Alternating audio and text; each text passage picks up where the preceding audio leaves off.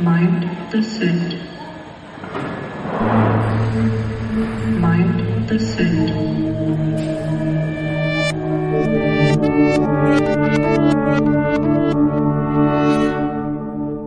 Hallo und herzlich willkommen zu Mind the Set, eurem Podcast rund um das Thema Mindset, ähm, in dem wir versuchen, die Frage zu beantworten, was ein Mindset eigentlich ist, ob es so etwas wie das richtige Mindset überhaupt gibt und ja, ob einem das richtige Mindset helfen kann, ein glückliches und erfülltes Leben zu führen. Und in diesem Podcast besprechen wir aktuell das Buch Wie man Freunde gewinnt von Dale Carnegie. Und wir, das sind einmal die liebe Claudia, hallo. und ich, ich bin Kim. Und heute sind wir endlich wieder zu dritt. Wer ist noch dabei? Ja, jetzt darfst du. Steve Jefflon Gateberg. Aber ihr könnt mich ruhig Jefflon nennen. Hallo Jefflon. Schön, dass du wieder da bist. Geht's dir besser? Sind wir alle wieder fein miteinander? Ja, Jefflon hat mir gesagt, ihm geht's wieder besser, ne? Du, also du fühlst dich besser, Jefflon, oder? Es geht mir sehr gut. Sogar besser als je zuvor. Ich bin dankbar für die Lerngelegenheit, die ich bekommen habe. Für diese wertvollen Learnings. Das hat mir einen großen Mehrwert gegeben. Ja, Mehrwert ist ja immer wichtig, ne, Jefflon? Und also du Mhm. fühlst dich jetzt wieder fit? Und nun bin ich umso mehr on fire. Chaka und Attacke. Ja, das ist doch Okay. ein guter Einstieg, würde ich sagen. Ja, nicht, dass wir zu sehr in die eine Richtung jetzt. Vielleicht müssen wir ihn wieder zurückdrängen. Okay. Schön, dass du wieder dabei bist, lieber Jefflon. Wir freuen uns. Ja, auf jeden Fall. Und die Hörerinnen und Hörer auch, habe ich gehört. Sie haben dich schon sehr vermisst. Ja, wir haben jetzt ja auch wieder eine lange Pause gemacht für uns, aber es war auch äh, mit Erkrankungen und allem, war das auch notwendig. Ja, magst du sagen, wie das Kapitel auf Englisch heißt und dann bringe ich den deutschen Titel und worum es so geht? Oder Ja. möchtest du vorher noch irgendwas zum letzten Mal loswerden oder so? Nee, wir hatten ja das letzte Mal, also unsere letzte Folge, Folge 14, war die Halbzeitfolge, in der wir gar nicht über ein bestimmtes Kapitel gesprochen haben. Ähm, Nein. deswegen, oder nicht? Haben wir schon über. Ach, Let's Fetz, stimmt, oder sieht man, wie gut ich drin bin? Ja, Stimmt, Folge 14 war Sollen Let's wir- Fetz. Da ging es ja um Streit. möchtest du nochmal neu starten, um das rauszuschneiden? Ach so, Oder- ich überlege mal, es, ist, es zeigt ja auch, dass ich, ähm, wie viele es ja gar nicht fassen können, äh, dass ich auch ein Mensch bin, der Fehler hat und äh, auch nicht immer Unglaublich. perfekt bin. Ähm, macht mich das nicht total sympathisch, Claudia? Ist das nicht so, wenn ich, wenn du auch merkst, dass ich nicht immer alles weiß? Ähm, Darum wird es ja heute auch ein bisschen gehen, dass man, ob man Dinge weiß oder nicht weiß und ob man das zugeben kann und wie man damit umgeht. Ja, aber passend zu dem, was wir auch lernen, habe ich dich ja einmal unter Kim ist schlau und weiß alles und ist unfehlbar abgespeichert. Und von dieser Meinung werde ich natürlich niemals abweichen, Ja, egal wie viele äh, konträre Informationen zu meiner Meinung ich erhalte. Daher hast du Glück, egal, egal wie viele Fehler du machst. Menschen sind unlogische Wesen, wie wir ja auch schon gelernt haben. Und Toll. äh, das ist weiterhin so und deswegen bleibe ich bei meiner Meinung. Dann bin ich ja beruhigt. Dann korrigiere ich mich an der Stelle einfach charmant selbst. Und zwar war unsere letzte Folge natürlich auf das erste Kapitel des, ähm, schwimme ich schon wieder, Dritten dritten, Teils. Teils bezogen. Zwölf Möglichkeiten, die Menschen zu überzeugen. Dankeschön. Die erste Möglichkeit ähm, wurde uns in dem Kapitel 1, also in der Folge 14, geschildert. Und es ging darum, dass man Streit möglichst vermeiden soll, weil man einen Streit ja nie gewinnen kann. Und in dieser Genau. Folge wird es um das zweite Kapitel gehen. Das heißt auf Englisch A Sure Way of Making Enemies and How to Avoid It. Also es geht wieder darum, Dinge zu vermeiden, nachdem wir in dem letzten Kapitel gehört haben, dass wir Streit möglichst vermeiden sollen. Ja, Hm. was steht auf Deutsch? Es ist diesmal unglaublich nah dran. Es heißt, wie man sich Feinde schafft und wie man es vermeidet. Ja, sehr nah dran. Okay. Müssen Das wir haben das? wir ja gar nicht so häufig. Nö, das stimmt. Sind beide gleich ähm, nichtssagend, ne? Erstmal, ähm, wenn man sich dann anschaut, was, worum es in dem Kapitel geht, oder? Ja, also ich habe jetzt schon gelernt, wie ich mir Feinde schaffe, aber ja, ich Da werden wir jetzt im Detail noch drauf eingehen, welche Lehren man daraus ziehen kann, glaube ich. Also erstmal, obwohl es ja dem Titel nach um Feinde geht, ist es eigentlich das Kapitel der Präsidenten und anderer berühmter Menschen. Denn wir starten im ersten Satz mit Theodore Roosevelt, treffen danach irgendwann Lincoln und dann kommen wir zu einem neuen Präsidenten, nämlich Benjamin Franklin, um den es sehr, sehr viel geht und der ganz toll ist und ähm, den wir bisher noch nicht hatten. Und ganz zum Schluss kommen auch Martin Luther King, Christus und, jetzt muss ich nachgucken, König Aktoi von Ägypten zu Wort, die alle drei schlaue Sachen sagen. Ja, König Aktoi, 2200 vor Christus, wer kennt ihn nicht? Und äh, ganz Genau. kurz zu Benjamin Franklin als Spoiler, ein Hashtag von mir wird sein Franklin's Method. Okay, cool. Ich habe auch lange überlegt, ob ich einen Hashtag mit ihm mache und habe mich dann aber dagegen entschieden. Insofern passt das. Ja, abgesehen von diesem berühmten Menschen und dem Name-Dropping in diesem Kapitel, geht es, wie du ja auch schon gesagt hast, liebe Kim, um Recht haben und auch wieder viel das Thema Kritik. Es gibt unglaublich viele Callbacks zu vorherigen Kapiteln, wie zum Beispiel gut zuhören oder auch unser äh, letztes Kapitel, äh, letzte Folge, wie man Streit vermeidet. Und wir befassen uns auch ein bisschen mit der Frage, warum Menschen eigentlich so stur sind, wenn es um ihre ersten Eindrücke und Meinungen geht und warum es so wahnsinnig schwer für uns zu sein scheint, eine Meinung zu ändern oder sie zumindest in Frage gestellt zu haben von anderen Menschen. Und wir starten dann auch mit einem wahnsinnig schlauen Satz am Ende, nämlich achten Sie des anderen Meinungen und sagen Sie ihm nie, das ist falsch. Und ich weiß nicht, wie es dir ging, liebe Kim, aber mir kam das unheimlich bekannt vor, dieser Satz. Ja, also du meinst das Prinzip, was am Ende des Kapitels steht. Genau. Ähm, ja, das hat auch, ist im Englischen ziemlich genauso, deswegen will ich es jetzt nicht nochmal wiederholen. Ja, es kam mir bekannt vor. Du hast gesagt, es gibt viele Callbacks und es, also wenn man gerade den Anfang des Kapitels liest und dann nur das Prinzip 2, drängt sich doch die Frage auf, ist es irgendein, also Jeffland hat das Thema Mehrwert ja schon angesprochen, steht, gibt es irgendeinen Mehrwert gegenüber dem letzten Kapitel, in dem es ja darum ging, sag anderen nie, dass sie falsch liegen, denn das provoziert einen Streit. Weiß nicht, wolltest du darauf hinaus? Auch. Also man kann ja sogar das allererste Kapitel hatte ja den schlauen Endsatz kritisieren und Oh, ja, verurteilen das sie nicht, was dem ja auch noch relativ nahe kommt. Nein, nein, das letzte Kapitel steckt da auch drin.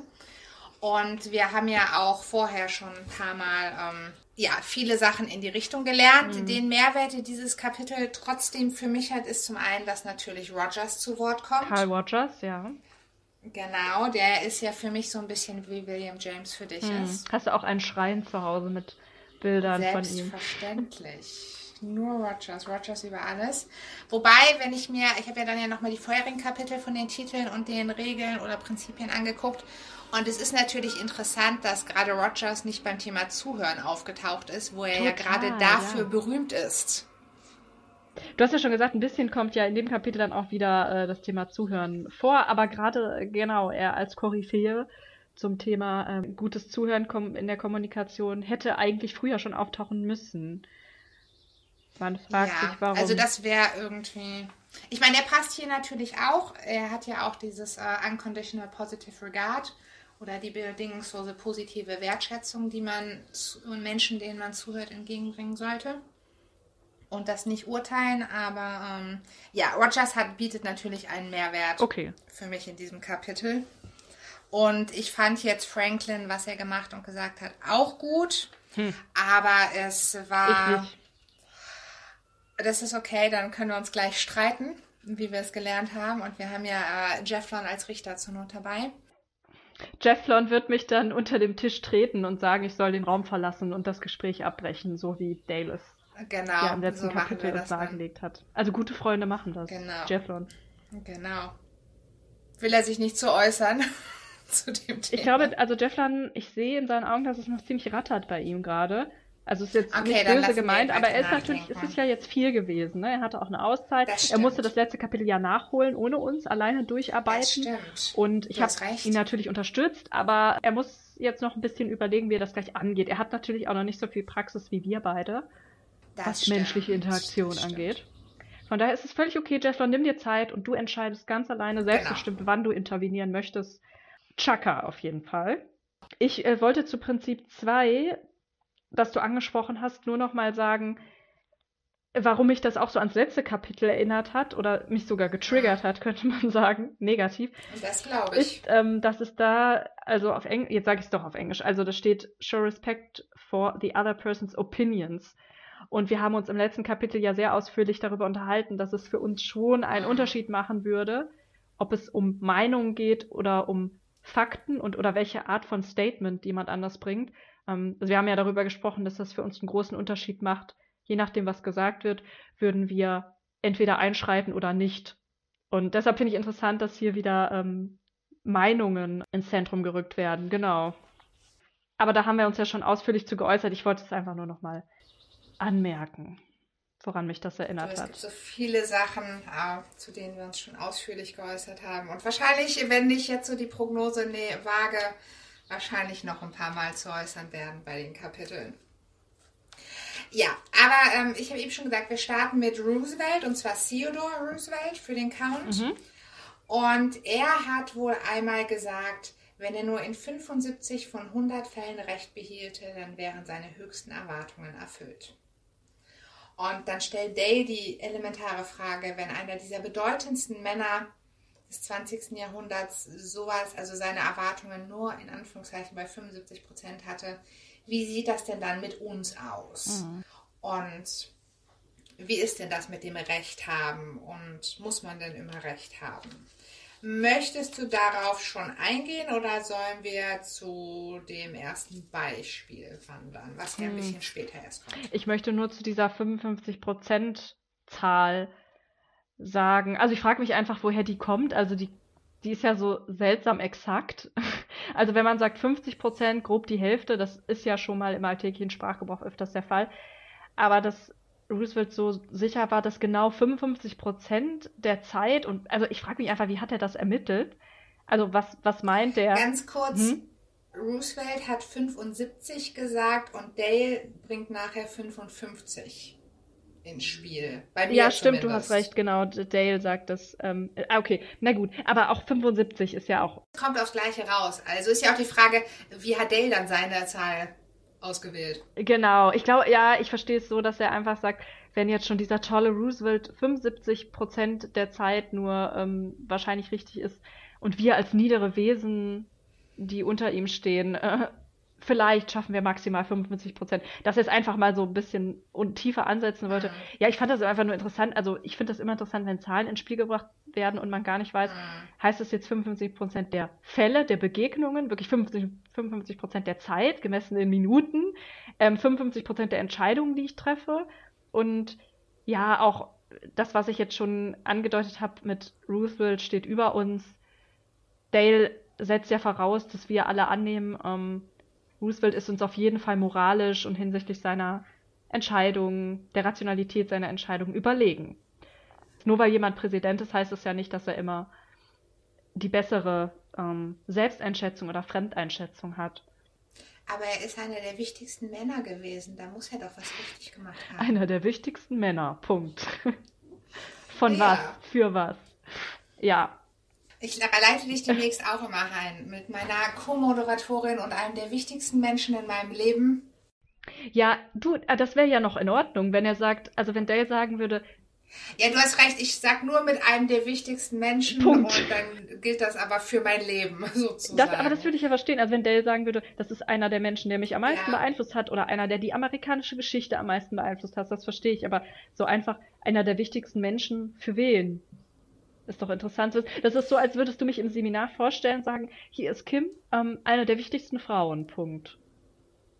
Da würden doch auch ja, so stelle ich dich doch immer Ja, vor. genau. Aber manche haben mich auch schon mal danach drauf angesprochen. Also Wie, die haben meinem Urteil nicht geglaubt? Das ist ja es kommt vor. Es hat mich auch schockiert, aber deshalb denke ich auch, Ja, das ähm, es könnte auch hier vorkommen. Aber ich will mich, ich, ich lasse das jetzt los und wir können gerne in die Nein, Materie ich gehen. bin da, ich bin da vollkommen bei dir.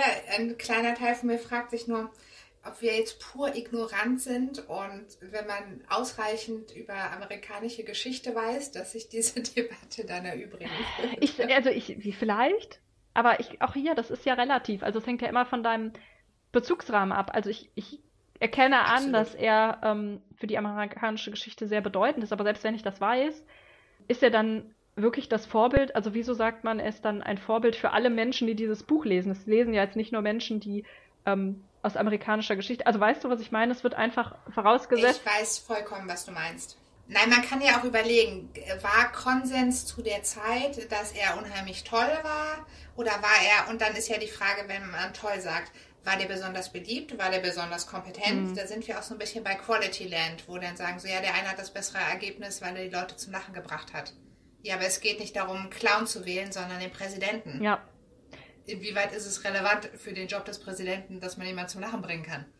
Weil die sollen ja, das Land das, regeln. das kann ja auch relevant sein, aber erzählen. ich finde genau, da muss man definieren, was ist das Ziel und dafür musste, müsste man Mhm. ja generell in, für dieses Buch erstmal definieren, was ist das Ziel ähm, der Lektüre, also was möchte man eigentlich erreichen, wenn man das Buch durcharbeitet und alles befolgt, was daran steht und wenn man sagt, wenn dann Ja, dabei raus, und genau, werden. und wenn dann dabei rauskäme, du willst erreichen, äh, dass du sehr einflussreich bist und viele Freunde hast, dann müsste man ja davon ausgehen, okay, Roosevelt war sehr einflussreich und hatte viele Freunde. Und könnte man jetzt äh, Schlussfolgern. vielleicht wissen wir wirklich einfach nicht genug darüber. Man muss ja manchmal auch gesagt, bescheiden ich sein. stimme dir zu. Die, wir wissen nicht, woher diese Zahlen kommen und warum der nicht die 75, sondern die 55 dann genommen hat. Und ähm, was aber auch, ähm, also was in meinem Kopf so passierte, als ich das las, war zuerst, dass ich dachte, hm, also mein arrogantes, ich glaube schon, dass ich in mehr als der Hälfte der Fälle recht Auch ein habe. guter Punkt. Ja. Und beruflich würde ich mindestens sagen 75 Prozent. Und dann habe ich weitergelesen und dann kam ja das von wegen, wenn wir sicher sein könnten, dass wir in 45 Prozent aller Fälle recht hätten, dann müssten wir ja an der Börse jeden Tag ein Vermögen verdienen. Da habe ich gedacht, ja okay, da würde ich jetzt nicht sagen, dass ich 75 Eben, es ist wieder bereichsspezifisch, genau. Und Das ist das, was mich ja generell an diesem Buch stört. Also es geht ja immer nicht nur darum, einflussreich zu sein, Freunde zu gewinnen, sondern es geht darum, glücklich zu werden, reich zu werden. Das sind ja nicht immer die gleichen Dinge, ne? Das überlappt ja nicht zwingenderweise. Nur weil du bei der Walls, naja, egal. Wir haben das alles schon besprochen, aber es kommt immer wieder hoch, dass dieses Buch für mich nicht klar Es signalisiert. triggert dich ja. einfach. Aber weiter mit dem Kapitel. Ja. Aber ich äh, unterbreche das aber nochmal. Was mich getriggert hat, ist, dass hinten, weiter hinten im Kapitel wieder steht und dann taute er auf. Warm up. Da mhm. musste ich an dich denken, weil das ja schon mal Thema war. Das exakt das gleiche hatten wir ja schon mal mit einem sehr ähnlichen Beispiel, nur unterschiedlichen Protagonisten. So, aber also Roosevelt und Dale sind sich dann einig, dass Menschen gar nicht so oft recht haben und dass wir, weil wir eben gar nicht so oft recht haben, wie wir vielleicht glauben, dass wir recht haben oder wie häufig wir gerne recht hätten, dass es deswegen auch nicht rechtens ist, wenn man anderen Menschen sagt, du, das stimmt nicht, Mhm. sondern es ist so und so, gerade wenn es um Meinungen geht. Denn in dem Moment, wo wir sagen, also, und das müssen wir nicht mal unbedingt sagen, sondern mit einem Blick, einer Betonung oder einer Bewegung kann man ja schon zu verstehen geben, dass man das gerade ganz anders sieht. Und damit suggerieren wir der anderen Person ja, dass wir schlauer sind als sie. Wir zweifeln die Urteilsfähigkeit von jemandem an und dadurch greifen wir auch zwangsläufig Stolz und Selbstbewusstsein dieser Person an. Ob das so ist, sei jetzt kurz dahingestellt. Wir zweifeln, bezweifeln ja, dass es diese Kausalkette ist, ne? Dass es wirklich genau. eins zu eins so Das dann zu, zum anderen führt. Genau. Und dann kommt Dale zu einem schönen Punkt, wo er sagt, erklären Sie nie, jetzt will ich Ihnen einmal dieses und jenes beweisen. Das ist ganz falsch. Das ist das gleiche, wie wenn Sie sagen würden, ich bin gescheiter als Sie. Ich werde Ihnen jetzt einmal das etwas sagen und dann werden wir ja sehen, wer recht hat. Das ist eine Herausforderung, die zu Widerspruch reizt. Ihr Zuhörer oder Ihre Zuhörerin, nett gegendert für das damalige Zeitalter, möchte am liebsten schon zurückschlagen, ehe Sie noch angefangen haben. Und es ist selbst unter den allergünstigsten Umständen schwierig, die Menschen von einer einmal gefassten Meinung abzubringen. Warum wollen sie es sich noch schwerer machen und sich so selber Steine in den Weg legen? Wenn sie etwas beweisen wollen, dann posaunen sie das um Gottes Willen nicht erst in die Welt hinaus, sondern tun sie es so sanft und geschickt, als gar niemand merkt, dass sie es tun. Alexander Pope schrieb einmal, den Mann darfst du ganz leis und heimlich nur belehren und unbekannte Dinge ihn nur vergessen. Ja, und damit ist im Prinzip alles gesagt, was Dale uns in diesem Kapitel mitgeben will, was ihn nicht davon abhält, jetzt noch diverse Beispiele zu bringen, um das weiter zu untermauern. Ja, ich habe die folgenden, die folgende Auflistung erstmal nach Alexander Pope. Da werden ja noch weitere berühmte Menschen zitiert. Ähm, habe ich überschrieben Allerdings. mit Zitate großer, in Klammern Fragezeichen, Männer aus der Geschichte zum Thema Subtilität. Zum Thema was? Zum Thema Subtilität. also Ah, subtil. Ähm, okay. Ich habe das, genau, Ja, weil ja, er vorher sagt, man, man soll, ähm, wenn man jemanden beweisen will oder aufzeigen will, äh, was jetzt richtig ist, ähm, dass man dann auf keinen Fall sagen darf, das ist nicht richtig, sondern dass man das subtil machen soll, sodass niemand merkt, Mhm. dass man eigentlich sagt, dass man recht hat. Also ich glaube, wenn ich nicht, nicht Genau. schon auf andere Arten Erfahrung gemacht hätte, wie man kommuniziert äh, in Konflikten, würde mich das total verwirren, ehrlich gesagt. Wenn jemand sagt, also im Kapitel vorher war ja ähm, das Thema, dass man Streit auf jeden Fall vermeiden soll und dass schon die Richtigstellung Genau. von ähm, geäußerten Behauptungen äh, Streit sind ne, und, oder Streit provozieren Mhm. können äh, und dass man das vermeiden soll. Und jetzt steht hier, naja, man soll auf keinen Fall Menschen sagen, dass sie falsch liegen. Aber wenn man es doch macht, dann soll man es subtil machen. Also man soll es doch machen Genau. in manchen Fällen. Genau. Sollen wir jetzt einmal auf die Metaebene Ja, gehen? gerne, geh mal. Oder hast du da gerade keine Lust zu? Nö, ich, ich gar, alles gut. Also, wir hatten ja gerade eben das Beispiel mit der 75 und der 55. Mhm. Und da habe ich auch zu keinem Zeitpunkt gesagt, Kim, du liegst falsch, du hast Unrecht oder sonst was, sondern ich habe gesagt, nur eben, es war das und es war Mhm. das. Und habe es sachlich von dir weggeschoben. Also die Aussage, die du getätigt hast, von dir Mhm. und deiner Person getrennt. Das könnte ja potenziell ein Beispiel sein von dem, was Dale uns empfiehlt. Ja, und mein, was ich sagen will, ist, warum erklärt er es dann nicht so, wie du es jetzt erklärt hast? Weil nicht jeder Claudi ist. Ja, und das ist der Fehler dieses Buches. Allerdings. Du solltest das Buch eigentlich schreiben.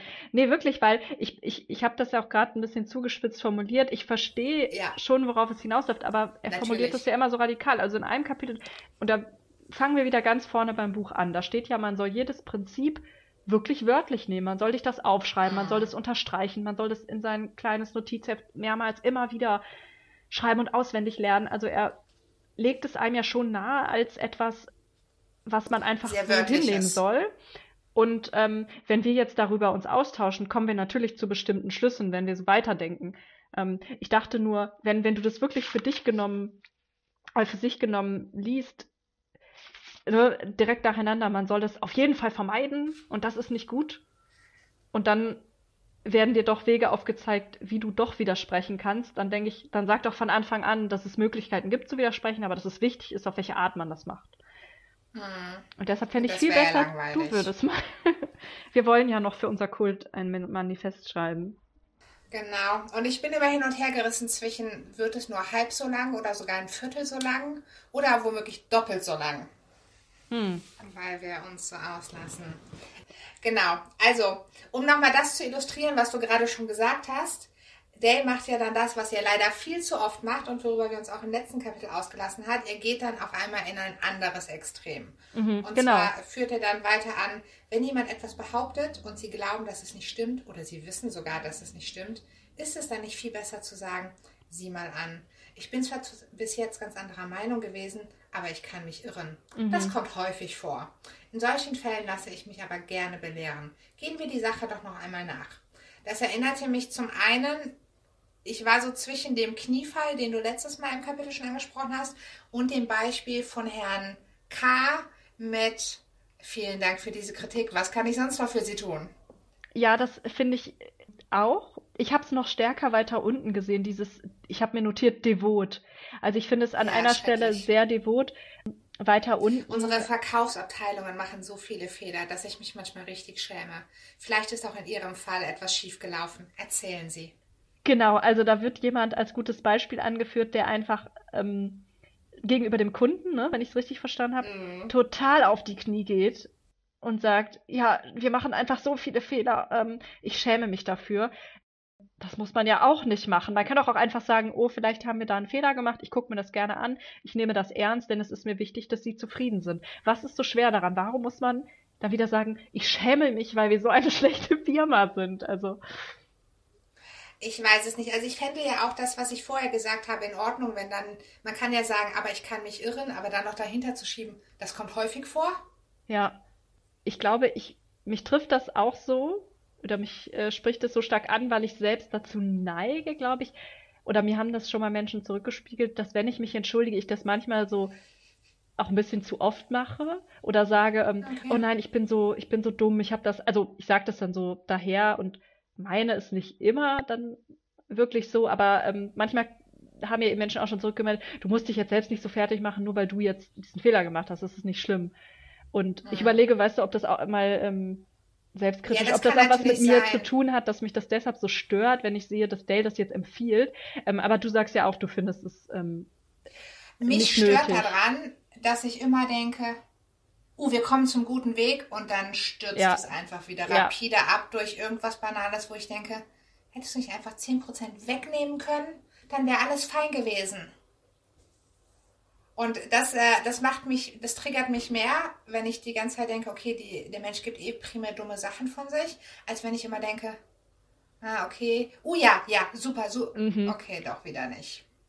Weil jedes Mal freue ich mich dann und dann bin ich wieder enttäuscht. Und, da, und deswegen triggert mich das immer, weil es mich weniger triggern würde, wenn ich einfach durchweg denken würde, es ist halt alles nur so lala. Hm. Er schwankt immer zwischen den Extremen. Ich hätte jetzt am liebsten eine coole Überleitung gemacht zu Sokrates und gesagt, schon Sokrates hat gesagt, dass der mittlere Weg der richtige ist, aber das hat, glaube ich, leider Aristoteles gesagt, und nicht Sokrates. ich Ähm, habe keine Ahnung. Ich glaube es dir in beiden Varianten. Mittelmaß, Mittelmaß. Man kann ja mal googeln, Mittelmaß und Aristoteles. Vielleicht das doch Sokrates, ich glaube nicht. Ähm, aber Jefflan hat mir gesagt, er wollte noch was zu Sokrates sagen. Uh. in dieser Liste der Zitate, die ähm, Dale bringt, steht am Schluss ein Zitat von Sokrates. Kennen ja vielleicht auch viele, ich weiß nur eine Sache und das ist, dass ich nichts weiß, so frei übersetzt. Mm, Und daraufhin sagt Dale dann wieder, außerhalb des Zitates, nun, ich kann nicht hoffen, schlauer zu sein als Sokrates. Ähm, und deshalb höre, habe ich aufgehört, Menschen zu sagen, dass sie falsch liegen. Und also ich habe ja schon bei Roosevelt gesagt, es ist ein bisschen komisch, wie er ihn direkt so auf ein Podest stellt. Und zu Sokrates, also dass Dale sagt, er kann nicht schlauer als Sokrates sein, meint äh, Jeff Lon. Das ist noch nicht das richtige Mindset. Ja, Jeff Lon ist ja ein Gewinnertyp und ähm, weiß aus seinen Kumpels im Silicon Valley, dass man, um Erfolg zu haben, auch einfach sich selbst etwas zutrauen muss. Und das passt ja nicht so richtig Ja. dazu, oder? Wenn man dann plötzlich sagt, nein, ich kann niemals schlauer sein als Sokrates. Ich, Für mich ist das einfach ein Humble Brag. ja, wahrscheinlich ist es so einfach. Nein, also einfach von dem, wie Dale sich bisher verhalten hat, ist es halt auch wieder so. Hm. Es passt mir gerade in Kram und irgendjemand anderes Stauers hat das gesagt, also stelle ich den mal eben über mich, wirke dadurch irgendwie demütig und stehe trotzdem wieder gut da. Ja, du hast ihn demaskiert, glaube ich. Ja, es tut mir leid. Irgendwie. Nee, ist ja alles gut. Wir lernen ja daraus. Das sind ja wieder Learnings, die wir mitnehmen, der Jeff Lon und Das ich. stimmt. Es ist ja alles. Ich bin auch so dankbar. Wir lernen daraus. Im besten Fall. Manchmal nicht. Äh, ganz kurz ne, noch eine kleine private Geschichte oder Anekdote. Ich sage das auch immer, Ja, wir gerne. lernen daraus. Ähm, das hat mal eine Person gesagt, die mir vorgesetzt war in einem vorherigen Beruf.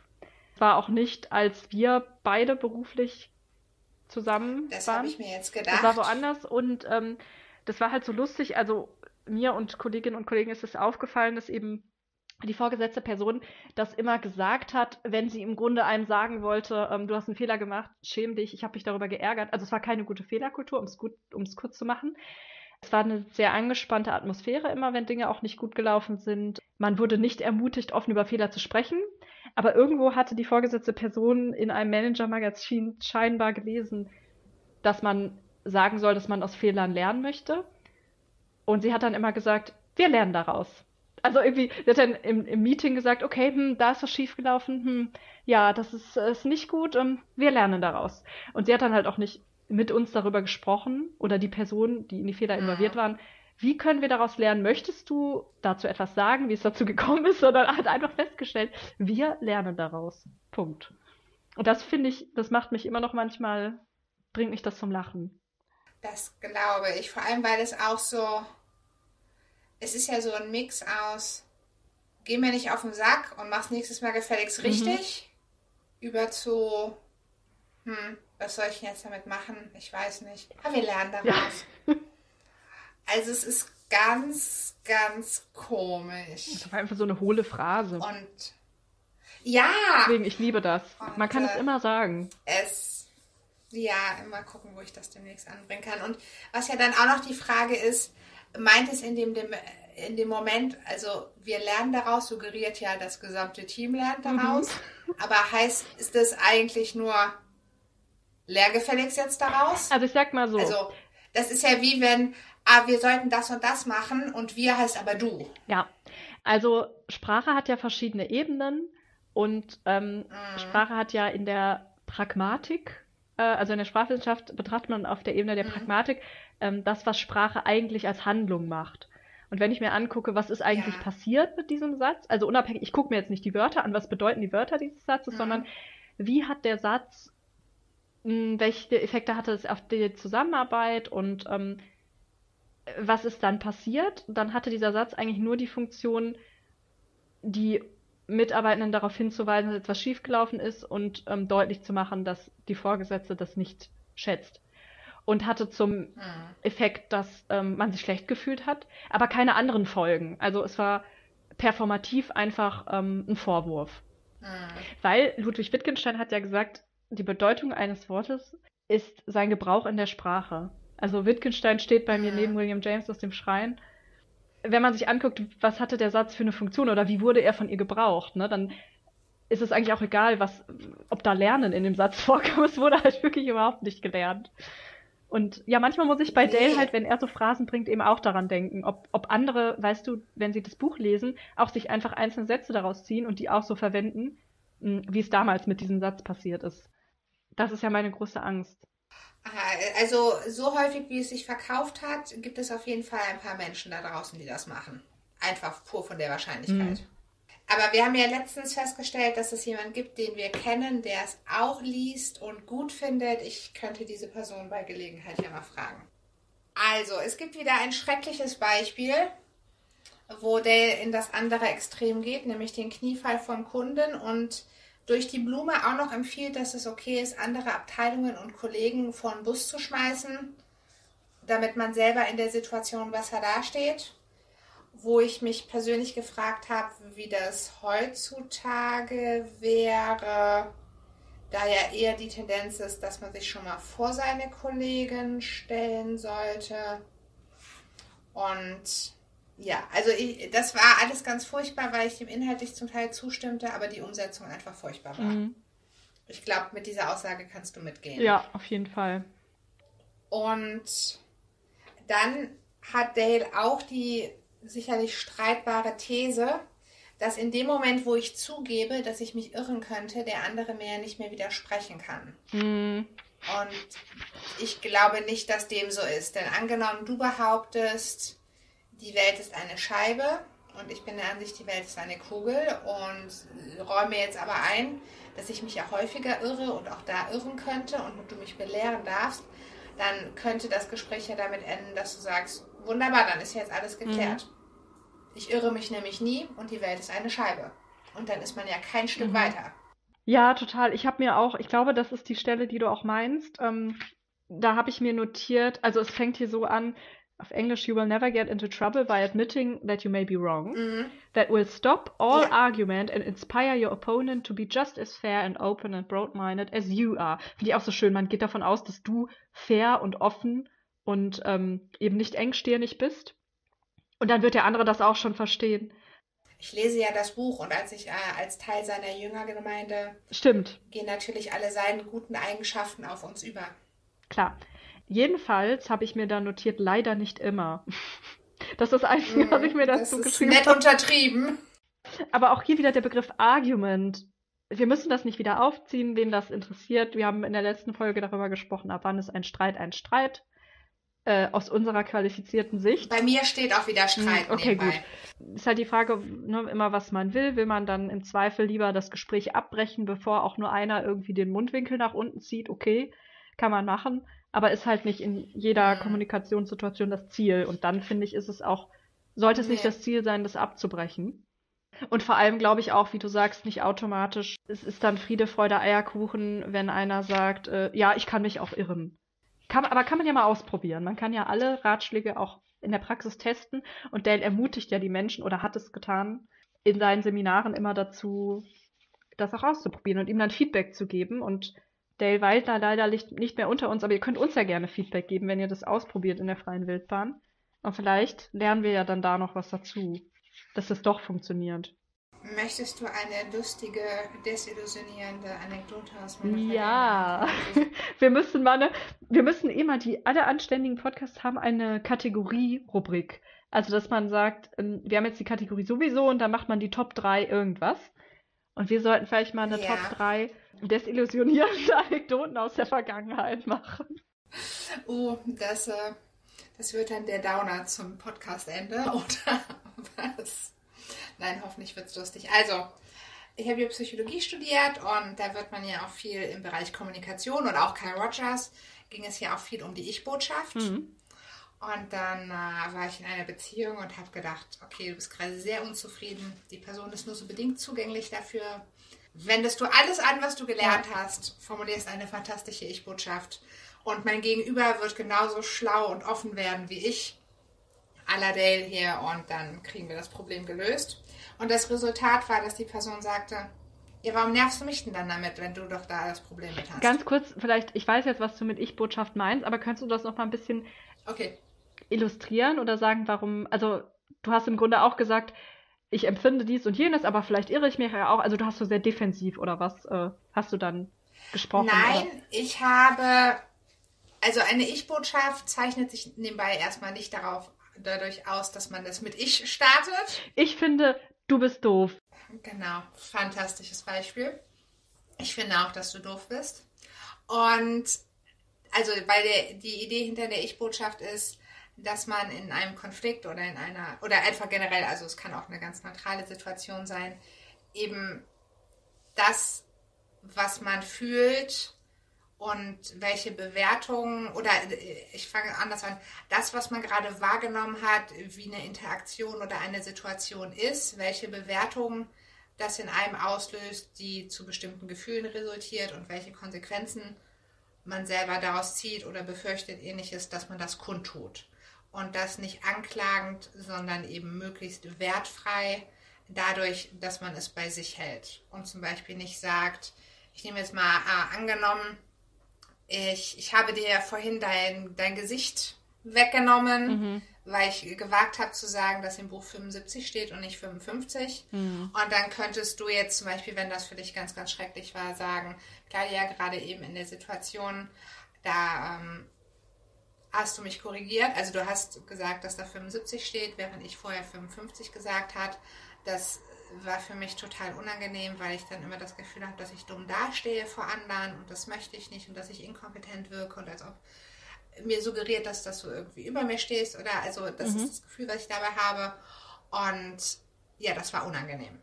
Und im besten Fall konnte ich durch deine Ich-Botschaft Teil an deiner Erlebniswelt haben, die bei mir zu Perspektivwechsel führt, dass ich nachvollziehen kann, woher du kommst und weshalb du dich danach vielleicht auch anders verhalten hast. Denn man hätte, du hättest danach sagen können, so, ja, stimmt, oder es hätte irgendwie äh, deine Laune beeinflussen können oder was ähnliches. Und das ist eben das Ziel von Ich-Botschaften, den anderen an der Erlebniswelt von einem selbst teilhaben zu lassen und dann kann man damit weitermachen, weil man weiß, wo der eine steht und wie das gerade war und dann kann ich ja sagen, Das wusste ich gar nicht. Das, das, ja, ja. für mich steht gar nicht zur Debatte, dass ich schlauer sein könnte als du oder ähnliches oder ich habe das Gefühl, du bist so kompetent, du kannst dir das total erlauben, dass du da mal einen Fehler gemacht hast.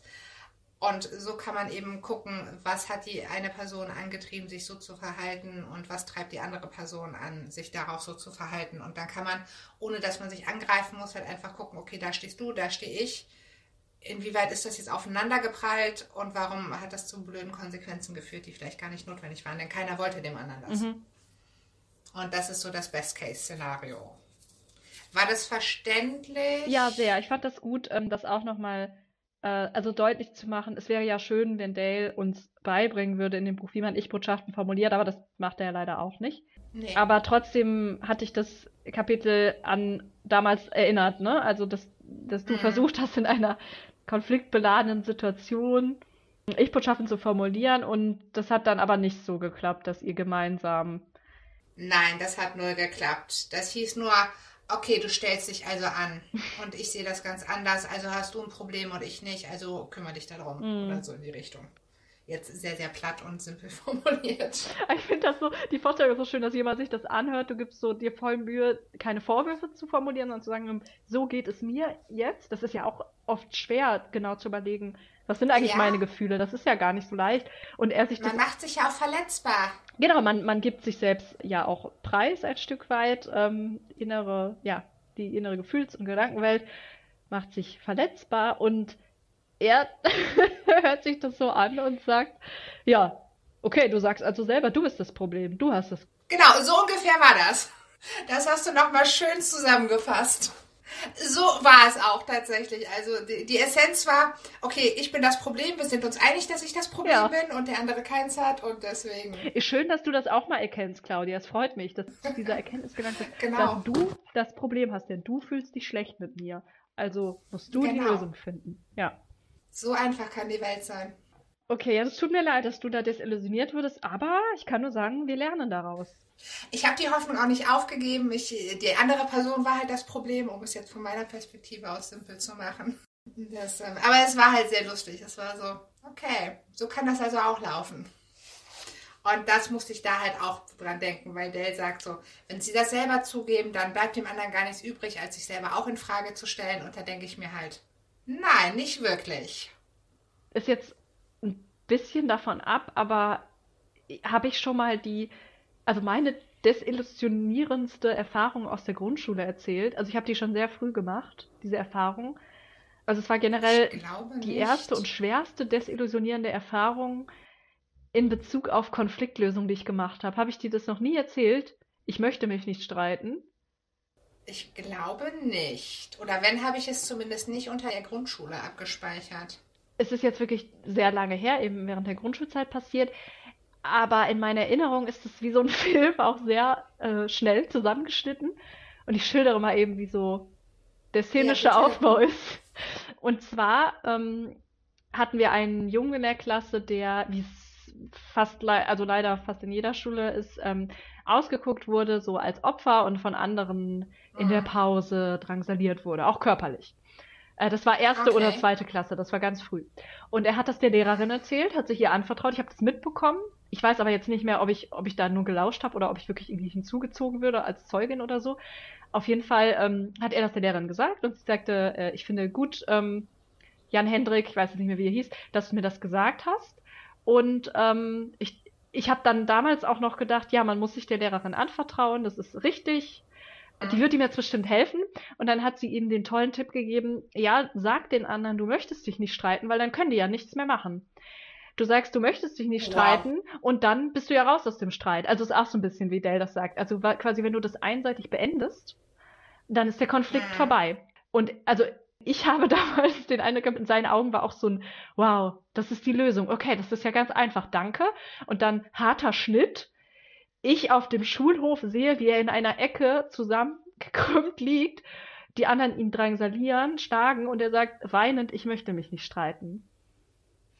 Oh Gott, das ist Das war ganz schlimm und ich, also ich, ich hoffe, Ja. ich hoffe, ich habe ihm geholfen. Ich weiß nicht mehr, wie es weiterging. Ähm, ich weiß nur, dass ich danach mitgenommen habe, okay, solche einfachen Ratschläge funktionieren leider nicht. Ähm, und ich bin, also ich habe ja Glück gehabt, dass ich das sozusagen stellvertretend machen konnte, die Erfahrung, und ich nicht die war, die unten lag. Und äh, das hätte ja, Ja. genauso mir passieren können. Also, Dein Urvertrauen in Lehrer, es wäre bestimmt für auf ewig zerstört. es war ja auch nett gemeint von der Lehrerin, aber es war halt nicht praxistauglich. Fernab der Realität. Vielleicht liegt es auch an meinem Viertel, in dem ich gewohnt habe. Mir lag kurz auf der Zunge zu sagen, ah, körperlich transaliert in der Grundschule, der Ruhrpott. Ja. Aber das hatte ich mir dann vergessen. Ah. Äh, ist ein hartes Pflaster gewesen. Aber trotzdem, hätte ich, ich, ich finde, es muss doch nicht sein, dass man Menschen da so auflaufen lässt. Die sollten, jeder hat es verdient, bessere Ratschläge zu bekommen. Ja. Darf ich ähm, jetzt ein bisschen ketzerig dagegen angehen? Ja, mach mal. Also, erstmal, wir sind uns beide einig, dass dieser Ratschlag für die gesamte Situation ungeeignet war. Das Mhm. möchte ich einfach einmal vorwegschieben. Das stelle ich null in Frage. Das ist echt furchtbar und Schande über die Lehrerin, dass sie die tatsächliche Situation offensichtlich so verkannt hat oder wenn nicht. Bestimmt nicht mit Absicht, ne? Aber sie hat es falsch eingeschätzt. Ja. Nein, nein, genau. Also die Situation, die sie sich vorgestellt haben, war auf jeden Fall nicht das, was der arme Junge durchlebte. Und was aber interessant ist, denn du erinnerst dich, ob das war das in der letzten Folge, wo wir über die Feedbackrunden gesprochen haben und dass das ja eine Situation ist, wo ich mich auf gar keinen Fall auf Streit einlassen würde, Mhm. Sondern Kritik da einfach annehme und zur Kenntnis nehme und dann für mich selber prüfen kann, ob ich Mhm. da was drin finde oder eben nicht. Und das ist ja, also da hast du ja auch gesagt, dass du da viel draus gezogen hast, weil wir, wir haben ja auch häufig über all die Feedbackrunden gesprochen. Und im Prinzip habe ich dir da ja den gleichen Ratschlag gegeben und der funktioniert auch. Mhm. Wenn man einfach von sich aus unwillig ist, sich auf den Streit und auf das Aggressionspotenzial einzulassen, kann der andere nicht viel machen. Weißt du, wovon ich rede und was ich meine? Total. Okay. Und ähm, ich kann das auch nur noch mal hervorheben, dass, dass das für mich eine tolle Erkenntnis war und eine tolle Erfahrung zu sehen. Situationen, vor denen ich Angst hatte, habe ich mit diesem Ratschlag gut überstanden. Und ich habe gemerkt, es funktioniert. Nur was ich an dem Buch kritisiere und auch an meiner Lehrerin damals und an Menschen, Mhm. die einfach solche Rezepte geben, ist, du kannst, du, du machst es dir einfach und du verarscht letztens oder, oder du ähm, lässt Menschen auflaufen, arme Menschen, die dir vertrauen, ob sie jetzt deine Schüler Mhm. sind oder Menschen, die dein Buch kaufen, die aus irgendeinem Grund unglücklich sind, ein Problem haben und du sagst ihnen, es gibt eine einfache Regel, es gibt einen einfachen Ratschlag, den kannst du immer anwenden. Das ist mein Problem, weil ich denke, man muss sich doch die Mhm. Mühe machen, sich das Problem der Person genauer anzuschauen oder man muss genauer beschreiben. Absolut. In diesen oder jenen Situationen kannst du das anwenden. Also etwas mehr Verantwortung irgendwie übernehmen und nicht zu sagen, also ne, Rezept, wenn A, dann B. Ja, sie hat nicht in seinen Schuhen gestanden, bevor sie ihm den Ratschlag gegeben hat, denn dann wäre dieser Ratschlag hoffentlich nicht Und passiert. du hast mir für die Feedbackrunden einen sehr passenden Ratschlag gegeben, weil du die Situation ja mit mir zusammen durchlebt hast oder genau die gleichen Situationen, die ich hatte vor mir, unter fast Genau. gleichen Bedingungen hattest und du warst dir sehr sicher, wie die Situation ablaufen wird. Und dann war das ja auch ja. legitim zu sagen, du traust dir zu, mir da jetzt einen Ratschlag zu geben. Ja, und ich fand es aber einfach nur spannend, dass ich im Prinzip den gleichen Ratschlag gegeben habe und es ja da, Ja. also da hat es gepasst und das hat mich jetzt gerade traurig gemacht, denn eigentlich ist das ja eine unheimlich wichtige und tolle Lektion.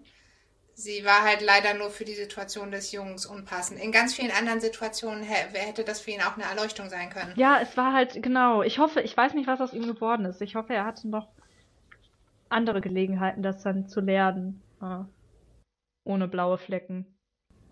Ja, und dann das Zweite, was ich dazu sagen wollte, ist in klassischen Deeskalationstrainings läuft es ja eigentlich auch auf den Ratschlag der Lehrerin hinaus.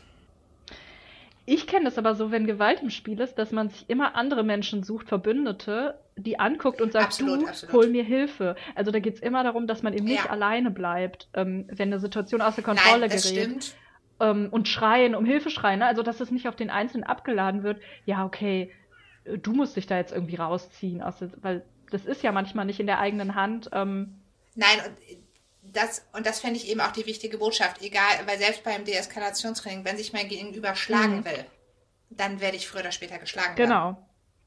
Und da mache ich auch nichts dran, egal ob ich der weltbeste Deeskalator bin. Ich hätte wieder eine Verbindung zum Kapitel sogar an der Stelle. Ja, gerne. Wir sind jetzt ja abgedriftet, das stimmt. Taucht auch viel später erst auf. Ich, ich bin mir gerade gar nicht genau sicher, wo. Ich hoffe, ich finde es gleich. Aber du hast ja gesagt, Du kannst aber nicht Rogers überspringen. Nein, nein, auf keinen Fall. Ich will nur noch mal, ähm, weil das später auch keine große Bedeutung mehr hat aus meiner Sicht. Äh, was gut ist in dem Kapitel an einer Stelle ist, dass Dale sagt, so wie du jetzt gerade, also das deutet er an einer Stelle nämlich schon an, dass er überrascht war, dass bestimmte Situationen unterschiedlich wahrgenommen werden. Also Mhm. mh, ich überlege, dass er sich sozusagen wunderte, äh, ein und dieselbe Situation. Ah, ah, genau, my reaction was totally different. Genau, mit der Innendirektor, Dekorateur und den teuren Vorhängen. Genau. Also, dass er sagt, je nachdem, wer dabei ist, also er betonte einfach nochmal die, die Macht der Umstände für das individuelle Verhalten. Ja. Und das, ne, leider Absolut. führt er das nicht so aus, wie wir das gerade mit meinem Grundschulbeispiel gemacht haben und dem Vergleich zur Feedbackrunde. Aber er sagt da immerhin, äh, oh wow, mir ist aufgefallen, je nachdem, welche Menschen dabei sind, reagiere ich auf die eine oder andere Sache ganz unterschiedlich. Ähm, mal defensiv, Mhm. mal nicht. Und das ist mir jetzt gerade nochmal so eingefallen, dass das ein kleiner Pluspunkt Ja, ist, ähm, den ich ihm da zugestehen muss, dass er es so, so ein bisschen andeutet. Ja, und bevor das passiert, haben wir äh, noch ein paar Callbacks und ein furchtbares Beispiel. Hm. Das, äh, ich würde das einfach mal kurz erwähnen. Also es gibt da noch das Beispiel von dem jungen Rechtsanwalt, der sich erdreiste, den Richter zu korrigieren, was äh, Hm. nicht gut läuft. Da habe ich mich einfach nochmal gefragt, wie das heutzutage wohl im Gerichtssaal wäre. Keine Ahnung. Weil meine Erwartungshaltung an einen guten, in, kompetenten, in sich selbst ruhenden Richter wäre, dass der das relativ einfach wegsteckt und sagt, oh ja, Sie haben recht Hm. und weitermacht oder so. Oder sonst äh, erklärt, warum es in dem Zusammenhang nicht zutrifft oder sowas. Ja, das ist äh, auch etwas, was Dale vernachlässigt, dass die Art, wie aggressiv Personen auf Kritik reagieren, immer was mit, mit ihnen auch selbst zu tun hat. Aber sein, seine Standardannahme ist ja, dass wir egoistisch und selbstsüchtig sind und die ganze Zeit unser Ego schützen wollen und dass auch das Ego auch ganz empfindlich ist. Und Nichts verkraftet. Ja. Genau, und dann kommt er wieder zu dem Satz, den wir auch schon mehrfach hatten, wenige Menschen denken logisch. Es ist jetzt die Eskalation. Vorher war es, dass Menschen grundsätzlich keine logischen Wesen sind. Jetzt gibt es zumindest manche von uns, die logisch denken können, aber eben nur wenige. Und dann äh, geht er, und das fand ich nämlich eigentlich ganz gut, auch wenn es hier nicht notwendig gewesen wäre, weil wir das schon hatten, gut, dass er halt nochmal das ganze Fass aufmacht, was uns Menschen antreibt in unserem Verhalten und dass das halt häufig herzlich wenig mit der Situation, um die es geht oder unserem Gegenüber zu tun hat, weil es eben dazu führt, äh, weil, weil wir Vorurteile haben, weil wir subjektiv sind, weil wir vorgefasste Meinungen haben, misstrauisch sind, vielleicht einen schlechten Tag haben etc. Und dass wir deswegen eben auch nicht so willig sind, unsere Meinung zu ändern. Und was dann ein bisschen traurig ist, ist, dass er auf diese wichtige Frage nicht wirklich eingeht, sondern immer nur wieder aufzeigt, dass sie da ist, aber keine Antwort hat. Wie hast du das erlebt? ja, ich habe auch keine Antwort gefunden. Ich habe aber auch keine erwartet. Okay, das ist, äh, das ist gut, dass du deine Erwartungen angepasst hast. Erwartung übertroffen. Genau, habe ich auch gerade gedacht. Also er sagt dann, wie gesagt, dass Menschen, selbst wenn man sie auf Irrtümer aufmerksam macht, das alles nichts bringt und hat dann natürlich wieder ein ganz fantastisches Beispiel von einem Menschen, der ein aufschlussreiches, aufschlussreiches Buch über Meinungsbildung geschrieben hat. Und der sagte etwas, was ich ganz gut fand. Wir ändern manchmal unsere Anschauung widerstandslos und ohne jegliche Erschütterung. Sagt man uns jedoch, dass wir im Unrecht sind, dann weisen wir diese Anschuldigung zurück und verhärten unsere Herzen. Wie schnell und unglaublich leichtsinnig bilden wir uns oft eine Meinung, aber mit welcher Hartnäckigkeit treten wir für sie ein, wenn sie angegriffen wird. Wir hängen offenbar nicht so sehr an unseren Ansichten als vielmehr unserem Eigendünkel, den wir in Gefahr sehen. Den Rest finde ich dann nicht mehr so sinnvoll, aber das fand ich gut. Mhm. Ist das im Englischen ähnlich und hast du da eine Meinung zu oder Kannst du mir noch mal sagen, wie es anfing? Ich suche es gerade, wie es. Harvey Robinson? Bei mir ist das nach dem jungen Rechtsanwalt und vor Carl Äh, genau, das Buch heißt The Mind in the Making. Das ist schön, dass bei dir wieder ein Titel steht und bei mir nicht. Also Bei ich mir habe mir, namenlos. ich sehe das so wie du. Es ist nicht falsch. Ähm, es ist nur im vorherigen Kapitel aus meiner Sicht ausreichend dargelegt worden und von uns zumindest da Total. schon, ich sag mal, abgemeint worden. Wenn wir jetzt, wenn es Bitcoins wären, Mhm. hätten wir sie alle gemeint. Ähm, Im letzten Yes. Kapitel schon. Weil das Stichwort ist für mich da immer Umgang mit Widerstand, mit Reaktanz. Total. defensive abbauen. Das Ja. ist wichtig. Ähm, und dass er das hier so in diesem Kapitel wiederholt. Das steht hier an sehr vielen ähm, Stellen. Ich Ja. nenne mal, also einfach mal so aus dem Englischen so ein paar Sätze, wie er das beschreibt. It arouses opposition, ne? Also jemand bringt sich in Opposition. General, general unpleasantness finde ich auch schön. Also wenn du jemandem widersprichst. Ja, das ist schön. It causes general unpleasantness, also jemand ist unzufrieden. Genau, wenn wir, wenn jemand sagt, wir sind oder wir liegen falsch, resent the imputation and harden our hearts. Davon, was ich auch schön finde, weil es auch so schön bildlich ist. Ähm, er sagt im Grunde, dass man äh, gegenteilige Meinen nicht schluckt im wörtlichen Sinne, wenn sie eben Ja, uns nicht passen, weil sie uns widersprechen, unser, unserem Selbstbild widersprechen. Uh, if someone else is trying to ram the, the unpalatable Mhm. fact down our esophagus. Ich weiß, ich weiß nicht, ob ich es Englisch richtig ausgesprochen habe, aber der Fachbegriff für die Speiseröhre Ich ist auch nicht. Esophagus. Genau. Ich finde das, eine Freundin von mir hat eine Ausbildung zur Physiotherapeutin ähm, gemacht und das werde ich nie vergessen. Ich habe mit 16 das- dieses Wort dann von ihr gelernt und fand einfach, dass es unmöglich klingt. Total. Aber das sind eben diese ganzen Bilder, die er benutzt, um zu zeigen, der andere bringt sich in die Defensive, die musst du abbauen, der andere bringt sich in den Widerstand, du musst Mhm. aufpassen, dass dieser Widerstand gar nicht erst entsteht oder du musst den Widerstand, der so hart ist, den musst du weich machen. Und dass er das jetzt alles wiederholt, das ist ja nicht per se schlimm oder es muss keine Zeitverschwendung sein, aber es wäre gut, wenn das jetzt andocken würde an das, was wir bereits gelernt haben im letzten Kapitel und die Verbindung hergestellt würde, ähm, wo kann, äh, wo ist hier jetzt vielleicht noch etwas, wo er tiefer gehen will? Möchte er noch auf einen besonderen Aspekt hinaus? Also ich verstehe da nicht so ganz, wo das Ziel ist, das alles nochmal zu Warum? wiederholen. Genau. Und ne, deswegen ist es alles nicht falsch und auch was du jetzt vorgelesen hast und das Zitat von James Harvey Robinson. Aber das hat mich schon gestört, dass es sich genauso wiederholt aus meiner Sicht, wie es auch schon, also der Erkenntnisgewinn ist der gleiche, wie schon im letzten Kapitel. Genau. Und das wird dann auch direkt da dran, kommt dann Carl Rogers. Und da wird halt unter anderem gesagt, ist es nötig, dass man sich erlaubt, einen anderen Menschen zu verstehen? Ich finde es. Unsere Reaktion auf die meisten Äußerungen ist viel eher eine Bewertung oder Beurteilung als ein Verstehen. Wenn jemand eine Empfindung, eine Einstellung oder eine Meinung äußert, neigen wir fast unmittelbar zu einer gefühlsmäßigen Reaktion wie das stimmt oder das ist dumm, das ist abnormal, das ist unvernünftig, das ist falsch, das ist nicht nett. Nur selten erlauben wir es uns genau zu verstehen, welche Bedeutung seine Äußerung für den anderen hat. Und auch wenn Kyle Rogers natürlich ein weiser, weiser Mann ist, haben wir auch diese Punkte alle schon gehabt, denn wir hatten ja ein ganzes Kapitel, wenn nicht sogar mehr dazu, dass man andere Menschen verstehen und nicht beurteilen oder bewerten soll.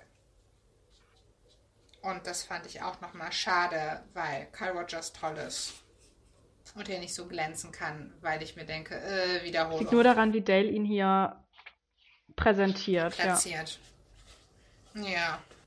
Ja, aber ich, äh, um mal wieder die Brücke zum Leben Hm. zu schaffen, erstmal stimmst du dem zu, dass Menschen so schlecht darin sind, ihre Meinung zu ändern und dass wir auch, wenn wir gar nicht eine richtige Meinung zu etwas haben, wenn uns gesagt wird, dass es falsch ist, dass wir dann alles daran setzen, sie zu verteidigen und sich unser Herz verhärtet. Ja, es kommt natürlich darauf an, worum es geht. Äh, manche Themen haben schon mit unserer Identität und unserem Selbstwert zu tun. Und immer wenn wir der Ansicht sind, ein bestimmtes Thema gehört zu uns, warum auch immer, an einer Stelle Mhm. geht er da so ein bisschen drauf ein, auf das Thema Identität. Also wenn ich sage, irgendwo sagt er the word my, also das Wörtchen mich oder ich. Ähm, Wenn ich den Eindruck habe, es geht jetzt darum, ein Stück meiner Identität zu verteidigen, dann gibt es ja schon auch wissenschaftliche Hinweise dafür, die fundiert sind, die zeigen, ja, wir sind oft willens, dann auch unraz oder irrational zu reagieren und Dinge zu verteidigen oder uns für Dinge zu verkämpfen, die nicht wichtig sind, also nicht für unser Überleben wichtig. m, Man vielleicht von außen noch gar nicht sieht, wo sind jetzt deine Aktien da drin. Aber subjektiv wird das Thema als sehr wichtig empfunden. Und das kann zum Beispiel sein, wenn ich das Selbstbild habe, immer sehr gut informiert zu sein. Ja, also mir ist es wichtig, dass Menschen den Eindruck haben, Mhm. ich ähm, bin an Politik interessiert. Vielleicht, ich habe auch einen, äh, mal angenommen, ich habe einen Beruf, der mit Politik auch zu tun hat. Dann, es gibt ja auch eine berufliche Identität, ist es ja schon verständlich, wenn ich sage, ich, ich möchte mich über das Tagesgeschehen und über das politische Geschehen informiert halten. Und ich lese dann ganz viel Zeitungen oder höre verschiedene politische Podcasts. Und dann sprichst du mich auf ein Thema an. Sag mal, Kim, äh, was denkst du eigentlich jetzt zur Inflation?